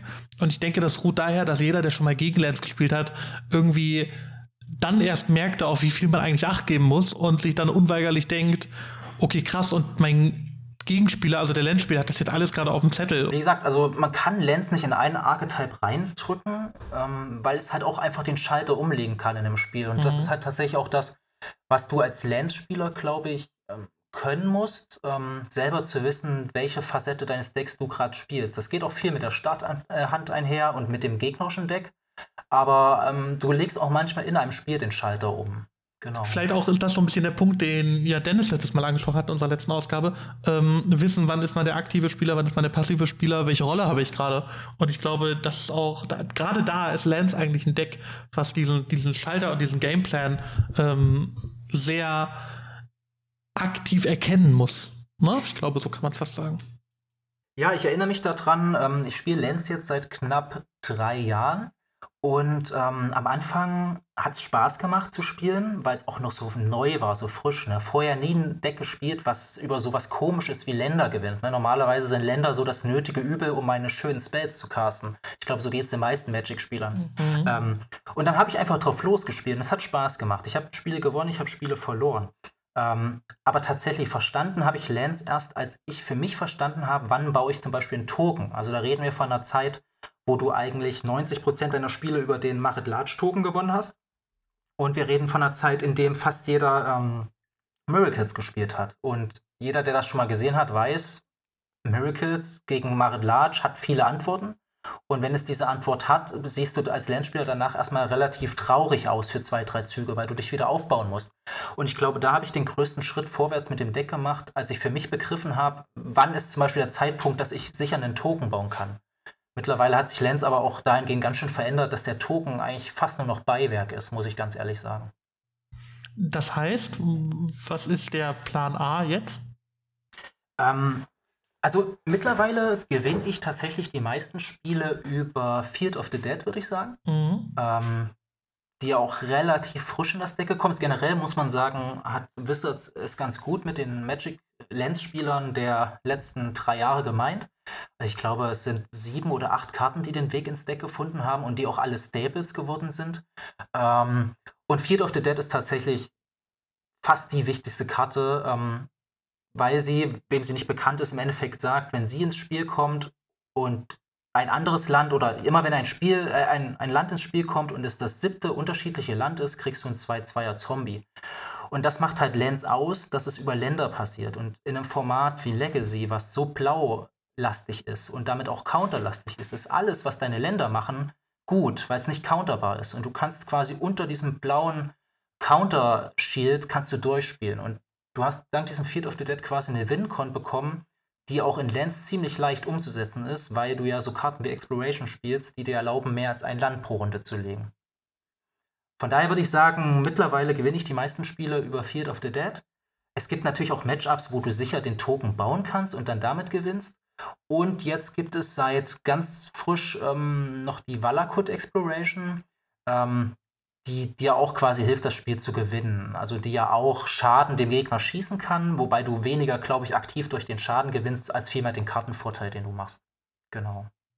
Ich weiß, dass es zumindest einfach nur, weil es gerade über die Valakut Exploration geben. Es gibt ja auch die Namesec-Karte, nämlich Valakut the Molten Pinnacle. Ähm, die wird ja in Modern und in den Modern Decks, die Lands so ein bisschen am ähnlichsten sind, vielleicht die aktuellen Scapeshift-Versionen oder so, ist das ja irgendwie der Kill, ne? Mit dieser Dryad of the Elysian Grove, dass du einmal sehr viele Mountains hast und dann eigentlich alles rüberschießt. Ähm, ist vermutlich zu niedlich für Legacy, oder? Ähm, zumindest für ein reines Lands-Deck. Also es gab eine Zeit, wo ähm, tatsächlich mit Valakut gespielt wurde. Das waren dann aber mehr die Titan-Decks dass du dann halt wirklich ähm, mit einem Titan angreifst und dadurch mhm. die Länder rausholst. Mhm. Ähm, ist ja aber eigentlich ein eigener Archetype fast, also Titan Lance. Würde ich jetzt gar nicht in das ursprüngliche Lance ähm, nehmen, weil ich persönlich spiele Lance fast eigentlich immer ohne Kreaturen Main, weil ich es einfach gerade gut finde, dass du ganz viel Removal beim Gegner plankst. Also der Gegner hat ja pro Deck wahrscheinlich so vier bis sechs Removal und die sind halt mhm. halt alle wertlos gegen dich. Und wenn du jetzt Kreaturen einbaust, machst du quasi wieder Karten beim Gegner spielbar, die du sonst alle als tot, tote Karten ja. deklarierst, quasi durch dein eigenes Deck. Ja. Ähm, vielleicht noch so allgemein, warum ich Lens auch so gut finde. Ähm, es gibt so ein, also jedes Deck hat ja irgendwie so eine Persönlichkeit, die man mit dem Deck verbindet, also weil es MTGO-Größen sind. Und mit Lance verbinde ich zum Beispiel immer Jody Keefe, der gerade so im Jahr 2016, 2017 sehr populär war und die ganzen Star City ähm, Opens mit Lance gespielt hat und auch echt viele gewonnen hat oder generell gut abgeschnitten hat. Und der hat mal ein schönes Plädoyer für Lance gemacht, warum Lance so ein gutes Deck ist. Und das hört sich super gut an, weil es auch super unfair klingt, weil Lance ist eigentlich ein Deck, bei dem du mehr als ein Land pro Runde legen kannst, mehr als eine Karte pro Runde ziehen kannst und quasi acht ähm, Tutoren im Deck hast, die alle unconditional sind. Ja? Was meint er damit? Du hast Exploration und damals noch Mana Bond, um quasi mehr als ein Land pro Runde zu spielen. Du hast Live from the Loam, was dir jede Runde ermöglicht, durch Tretchen und dann das Spielen quasi drei Länder zu ziehen, und ein Land in dem Deck ist ja quasi eine richtige Karte. Das heißt, du ziehst mehr als ein, eine Karte pro Zug. Und du hast vier Crop Rotations und damals noch vier Gambles, die quasi in einem Deck wie Lance unconditional sind, weil dir egal ist, wo die Karte landet, ob in der Hand oder im Friedhof. Ähm, und so hast du acht Tutoren in diesem Deck. Und das klingt einfach unglaublich charmant. Das gepaart mit einem äh, Mox Diamond, der dir ein 2-Mana-Play Turn 1 ermöglicht. Klingt einfach super sexy, ja. Und ähm, damit hat er mich damals so ein bisschen gewonnen für dieses Deck. Ja, cool. Ich mag Lance sehr gerne. Ich glaube in erster Linie auch eben wegen der Komplexität, die ich am Anfang immer so ein bisschen angesprochen habe. Ähm, ich finde es eigentlich spannend zu sehen. Ich glaube, wenn man eine Karte so mit Lance verbindet, ist das eigentlich immer der Tabernakel, weil es ja lange die, den Ruf weg hat als eigentlich teuerste Karte im Format oder teuerste Stable-Karte irgendwo im Format. Ähm, und für mich war auch immer so, ne, Lance ist dieses Tabernakel-Deck. Lance ist doch immer gefühlt so ein teures Deck. Immer so hat man es, oder so hatte ich es im Hinterkopf oder wahrgenommen. Ähm, Lance ist auch so ein absolutes Liebhaber-Deck. Ich würde auch nie behaupten, dass es eine Zeit gab, wo man aktiv gesagt hat, Lance ist gerade ein schlechtes Deck. Also, es ist ja auch mal sehr vielseitig, zumindest in meiner Wahrnehmung gewesen. Also, oder, oder siehst du es anders? Ich glaube, du schlägst dich okay gegen Delver, okay gegen Combo, okay gegen Control immer Minimum, ne? Also, ich glaube, Lance ist ein also was ich an Lens schön finde, du hast eigentlich auf fast alles Antworten. Dadurch, dass du halt zum Beispiel eine Crop Rotation hast und du ja auch eine große Toolbox an Ländern hast, hast du zumindest auf alles eine Antwort. Die Frage ist natürlich immer, wie gut ist die Antwort? Ähm, Lens steht im Format gut, behaupte ich. Ähm, wie du es aber sagst, Lens ist auch gewissermaßen ein Liebhaberdeck und ich unterstelle mal, dass die Menschen, die im Paper Lens spielen, ähm, das auch überdurchschnittlich gut spielen, weil sie es einfach sehr lange spielen. Ne? Mhm. Ähm, wo du vielleicht, lehne ich mich jetzt vielleicht weit aus dem Fenster, bei einem Deck wie Delver hast, ähm, da hast du natürlich auch sehr gute Spieler, aber du hast bei Delver auch eine sehr große Masse, die Delver nicht gut spielt, aber von dem Deck quasi gecarried werden. Und das hast du bei so Decks wie Lance. Ich glaube, das Deck alleine trägt dich nicht unbedingt. Ähm, ja, und von daher Matchups ähm, sind immer irgendwie gewinnbar, aber du hast natürlich auch klar schlechte Matchups. Also alles, was so Spell-Based Combo ist, ist für Lance eigentlich immer so ein Graus. Also da reden wir jetzt von Show and Tell und ähm, Storm. Oder ich würde Storm eher als Spell-Based sehen. Show and Tell kann man ja schon fast Permanent-Based sehen. Ähm, das sind schon eher schlechte Matchups auf jeden Fall. Gute Matchups hm, ist eigentlich alles, was fair ist, weil du quasi das, behaupte ich jetzt mal, das unfairste faire Deck bist mit Lens mhm. ähm, und du natürlich sehr ressourcenschonend arbeiten kannst. Also du hast ja natürlich kein Blau in dem Deck. Du hast keine ähm, Brainstorm, um dein Deck großartig zu stacken oder zu verändern. Aber was du mit Lens halt hast, du hast quasi unendlich Ressourcen durch Karten wie Punishing Fire und ähm, Life from the Loam, die du quasi immer wiederholen kannst. Also eine Karte, die du einmal gespielt hast, kommt immer wieder, wenn du das möchtest. Ja, finde ich cool. Ich mag das echt gerne. Ich mag das, dass das so ein so ein Take hat, was eigentlich gefühlt oder ein sehr uniques Deck ist, ne? Ist ein Take, das gefühlt kein anderes Deck hat. Das ist aber auch das, was es gleichzeitig halt dann auch ähm, zu so einem Nischendeck macht, ne? Weil ähm, diese Einzigartigkeit der Deckliste bezahlst du halt auch damit, dass du einzigartige Karten spielst, die kaum in einem anderen Deck gespielt werden. Ne? Du hast es angesprochen, jeder verbindet Tabernakel damit. Ähm, Tabernakel wird im Legacy nur in Lands im Mainboard gespielt und vielleicht noch in Pox im Mainboard, aber kein Mensch spielt Pox. Ähm, und du hast noch in einem Loam Sideboard einen Tabernakel. Ansonsten behaupte ich jetzt vielleicht in einer verrückten 12-Post-Variante noch, aber ansonsten ist Tabernakel fast nicht im Format vertreten. Ähm, Mox Diamond hast du nur noch im Loam eigentlich, ne? Und so Sachen wie Exploration, gut, die kostet jetzt nicht die Welt, aber das läppert sich natürlich von den Preisen ja. her. Ähm, und ich glaube, das, das ähm, ist auch für viele halt der Grund, warum sie nie wirklich mit Lance Kontakt haben. Weder weil sie es selber spielen, noch weil es das in ihrer Spielgruppe gibt. Weil keiner wirklich diese, diesen Schritt Richtung Lance machen will, sondern lieber halt sich einen blauen Pool zum gleichen Preis oder günstiger kaufen und damit halt 5, 6 Decks abdecken kann. Christoph, hast du eine Meinung zu Lance? Jein. Ähm, also ich, ich, ich kenne die, kenn die äh, Lance tatsächlich jetzt schon eine Weile und bin immer so ein bisschen oder kann das Deck immer nur so schwer einschätzen. Für mich ist es immer so, du sagst, man hat gegen alles eine Antwort. Ich würde mein Eindruck war da eher immer ein deutlicherer, nämlich, dass man gegen Spellbased Combo eher kacke steht. Also, äh, wenn ich Storm gespielt habe und auf einen Lance-Gegner getroffen bin, also ich glaube, ich habe noch keinen erlebt, der nicht geflucht hat. Also, hm. ähm, äh, das, das ist so das, was äh, ich immer interessant fand. Also, aber das ist ja auch eigentlich ein, das Spannende, dass man dann auch gerade aus vielleicht äh, bekanntlich schlechten Matchups viel rausholen möchte. Ähm, ja, ich glaube, ansonsten wurde einfach viel, viel Richtiges gesagt. Es ist ein Deck, das eine sehr spezielle Pool-Anforderung hat. Und ich glaube, das geht dann auch einfach darum, dass man, wenn man ein Legacy-Deck hat, oder es geht uns vielen so, ähm, dass man dann einen Ausblick auf ein Rest, auf, auf eine, auf irgendwie nach rechts und links schauen kann, also auf den, den Rest ähm, von anderen blauen Decks, dass man da was Ergänzendes zu hat. Und ich glaube, dadurch, dass eben eine wichtige Karte wie das Tabernakel so außerordentlich teuer ist und die halt eben so wenig Anwendung findet, dass da die Abschreckung sehr groß ist. Ähm, also, ja, ja ich, ich möchte da zustimmen. Also, tatsächlich ist halt sowas wie Combo, ähm, Storm-Combo ist wirklich das, wo ich natürlich auf einem Turnier auch die Hände über den Kopf zusammenschlage. Ähm, da würde ich aber anknüpfen an den Podcast von letzter Woche, wo ja Dennis richtig gesagt hat, wenn man halt schon mit dieser negativen Einstellung reingeht, dann verliert man schon viel der Chance zu gewinnen. Und tatsächlich stehe ich mit Lenz ich will nicht sagen ungeschlagen, aber deutlich positiv gegen Storm. Mhm. Ähm, weil ich glaube ich einfach das Matchup nicht aufgebe, sondern eher nochmal so sage, ich möchte das jetzt gewinnen. Und ich glaube dann vielleicht auch der Storm-Spieler sich oftmals zu sicher gefühlt hat. Ne? Ähm, und ähm, um nochmal auf die Deckliste zu kommen, zum Beispiel Lenz spielt ja schon seit jeher auch ein sehr Storm-hassendes äh, Sideboard. Also du hast viele Karten im Sideboard, die speziell gegen sowas wie Storm gemacht sind. Und die, die sind nicht für jedes Matchup was, aber in dem Matchup, wo sie gut sind, sind sie halt sehr gut. Also ich rede da jetzt zum Beispiel von der Sphere of Resistance, die einfach jeden Spell ein Mana teurer macht. Und das ist für Storm halt nicht gut, um es einfach zu sagen, weil ein Deck wie Storm will natürlich Mana-effizient Chain. Oder es muss halt selber wieder Karten dafür benutzen, wie zum Beispiel äh, Chain of Vapor oder sowas. Ne? Und von daher glaube ich, ähm, Lens ist halt so als 75-Karten-Deck halt schön, weil du in dem Sideboard so die kleinen Schwachstellen noch ausgleichen kannst. Ne? Ähm, also es gibt tatsächlich kein Matchup, wo ich sagen würde, ich, es ist ungewinnbar. Ähm, es gibt viele, wo es auf jeden Fall ein Kampf bergauf ist. Es gibt viele Matchups, wo ich deutlich bequemer reingehe, die ich aber dann auch mal verliere. Ne? Mhm. Also es gibt keine Auto-Wins, sage ich mal, und es gibt keine Auto-Losses, würde ich behaupten. Hm. Ja, wobei, obwohl ich glaube, mit, mit, der Force of Vigor ist es tatsächlich so, dass die Blood Moon Decks nicht mehr so schlimm sind. Ich glaube, davor ähm, oder vor Force of Vigor war, glaube ich, waren Blood Moon Decks, glaube ich, auch gerne mal schrecklich, oder?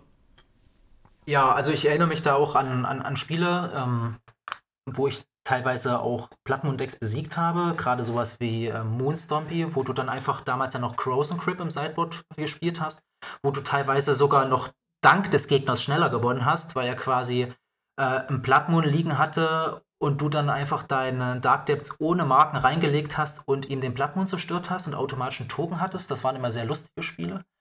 Aber klar, ähm, da, das ist das, was ich am Anfang gesagt habe. Also die Lens-Spieler dürfen sich nicht beschweren. Wir haben so gute Karten in letzter Zeit gekriegt. Ähm, wenn ich jetzt in meine Liste mal reingucke, ähm, sieht man, wir haben bekommen im Spell-Slot äh, Valakut Exploration jetzt als neueste Edition zum Deck. Super gut. Wir haben bei den Ländern, worauf es ja eigentlich ankommt, haben wir bekommen Blast Zone, also quasi eine Engineered Explosive auf einem Land, also wieder uncounterbar was super gut ist, weil die kam zu einer Zeit, als ich wöchentlich gegen True Name Nemesis verloren habe. Ähm, den du als Lance-Spieler einfach nicht weggekriegt hast. Du konntest das Deck so unter Kontrolle haben, wenn der Gegner ein True Name gelegt hat, wusstest du, du hast jetzt noch drei, vier, fünf Züge Zeit, dann bist du weg. Ähm, dann haben wir Field of the Dead bekommen, was ich angesprochen habe, neue Wincon. Und wir haben im Sideboard, spiele ich zumindest den Elvish Reclaimer bekommen, ähm, Klotis und wie du gesagt hast, die Force of und die ändert tatsächlich einiges in, in unseren Favor. Ähm, klar hat Lenz auch Karten oder wurden auch Karten geprintet, die gegen Lenz gut waren. Ich erinnere mich da an Renin 6. Ähm, Oko war nicht schön. Ähm, klar, sowas wie Icefang Codal ist auch nicht schön. Ähm, Brazen Borrower. Ähm, also insgesamt ist das Deck Lens im Vakuum besser geworden. Im Meta insgesamt muss es aber jetzt an mehr Dinge denken, damit es nicht selber ähm, den Blowout erfährt. Ja. Cool. Ja, cool. Dann haben wir auch über Lens eine ganze Menge erzählt. Ey, ich finde, es war eine, eine tolle Folge. Weniger Folge, glaube ich, das kann man jetzt schon sagen, so in wo Leute jetzt rausgehen und sagen, boah, heute habe ich richtig was gelernt. Mehr so eine, ich sag mal, eine, eine, eine Gesprächsfolge. Wir haben, glaube ich, coole Ideen, wir haben interessante Gedanken ausgetauscht. Vielleicht nehmen da ein paar Leute was für dich mit. Vielleicht haben Leute auch irgendwie selber äh, andere Ansätze zu Reserves, die wir noch gar nicht diskutiert haben. Freut mich sehr, wenn wir da vielleicht was im, im Snapkeep Discord-Channel zu lesen wollen oder so. Oder uns doch mal Feedback natürlich gerne an uns direkt weitergeben. Ich fand es eine sehr angenehme, sehr, sehr spannende Folge, nichtsdestotrotz bedanke mich recht herzlich erstmal bei, bei Filippo als Gast, auch dafür, dass du mit dem Thema an uns angetreten bist. Sehr, sehr cool. Ähm, Danke für die Einladung, ja. Ey, gern, fand ich, fand ich wirklich spannend darüber zu reden. Ich bedanke mich auch natürlich bei Christoph wieder, dass er dabei ist und dass der der Mann ist, wenn es vielleicht nicht so wirkt, Christoph ist der Mann, der hier immer so ein bisschen Struktur reinbringt in den Podcast. ähm, ja, ja das, man, man, könnte es ja leicht vergessen, wenn, weil, weil ich ja Anmod und Abmod und das Hochladen alles mache, aber Christoph steht natürlich auch immer dahinter und strukturiert das Ganze so ein bisschen und tritt mir auf die Füße, dass wir einen Termin finden und so. ähm, also der, der Mann hat seine, hat seine Daseinsberechtigung außerhalb von spannendem und schlauen Content, den er hier reinbringt. Ähm, ich bedanke mich auch bei allen Zuhörern, die bis hierhin zugehört haben und würde mich verabschieden, gebe das letzte Wort an die Gäste und an Christoph. Ja, also macht es unter euch aus, bitte. Ich fange mal an. Ja, vielen Dank wieder äh, auch an dich, Tim, für all deine Arbeit, für all das, was du da hintenrum reinsteckst. Ähm, ja, ich hatte auch total viel Spaß. Also es war, ähm, ich, ich war ja Anfang, hatte ja anfangs durchscheinen lassen, dass ich skeptisch bin, dass das eine Laberfolge ist, wir über Dinge reden, über die wir alle schon tausendmal geredet haben und irgendwie keinen Mehrwert haben. Ich finde, wir sind aber auf äh, spannende Aussagen gekommen, die man gut stehen lassen kann, die wir schön begründet haben. Und es hat Spaß gemacht. Und nochmal auch besten Dank an dich, Filippo. Und die letzten Worte sind bei dir. Ja, wie gesagt, vielen Dank. Ähm, auch, dass ihr die Idee aufgegriffen habt mit dem Thema. Ähm, ich möchte auch ganz klar sagen, das ist jetzt halt nur meine Meinung, die ich jetzt hier kundgetan habe. Wir hatten ja teilweise schon unterschiedliche und ich glaube, es gibt ganz viele da draußen, die eine andere Meinung haben, vielleicht auch emotional, weil es halt auch um Geld geht. Und ähm, ich würde mich da freuen, wenn man vielleicht auch im Nachklapp dieses Podcasts einfach da diskutieren könnte, ne? auf unserem Discord oder so. Fände ich auf jeden Fall super. Und ähm, falls jetzt hier jemand irgendwas negativ aufgenommen hat, ähm, auch da, ne? nichts ist böse gemeint. Ähm, ich glaube, da kann man, jede Meinung ist da irgendwie legit zu dem Thema. Ja, das ist ein schöner Abgang. Vielen Dank, weil ihr zugehört haben. Wir sind draußen. Ciao.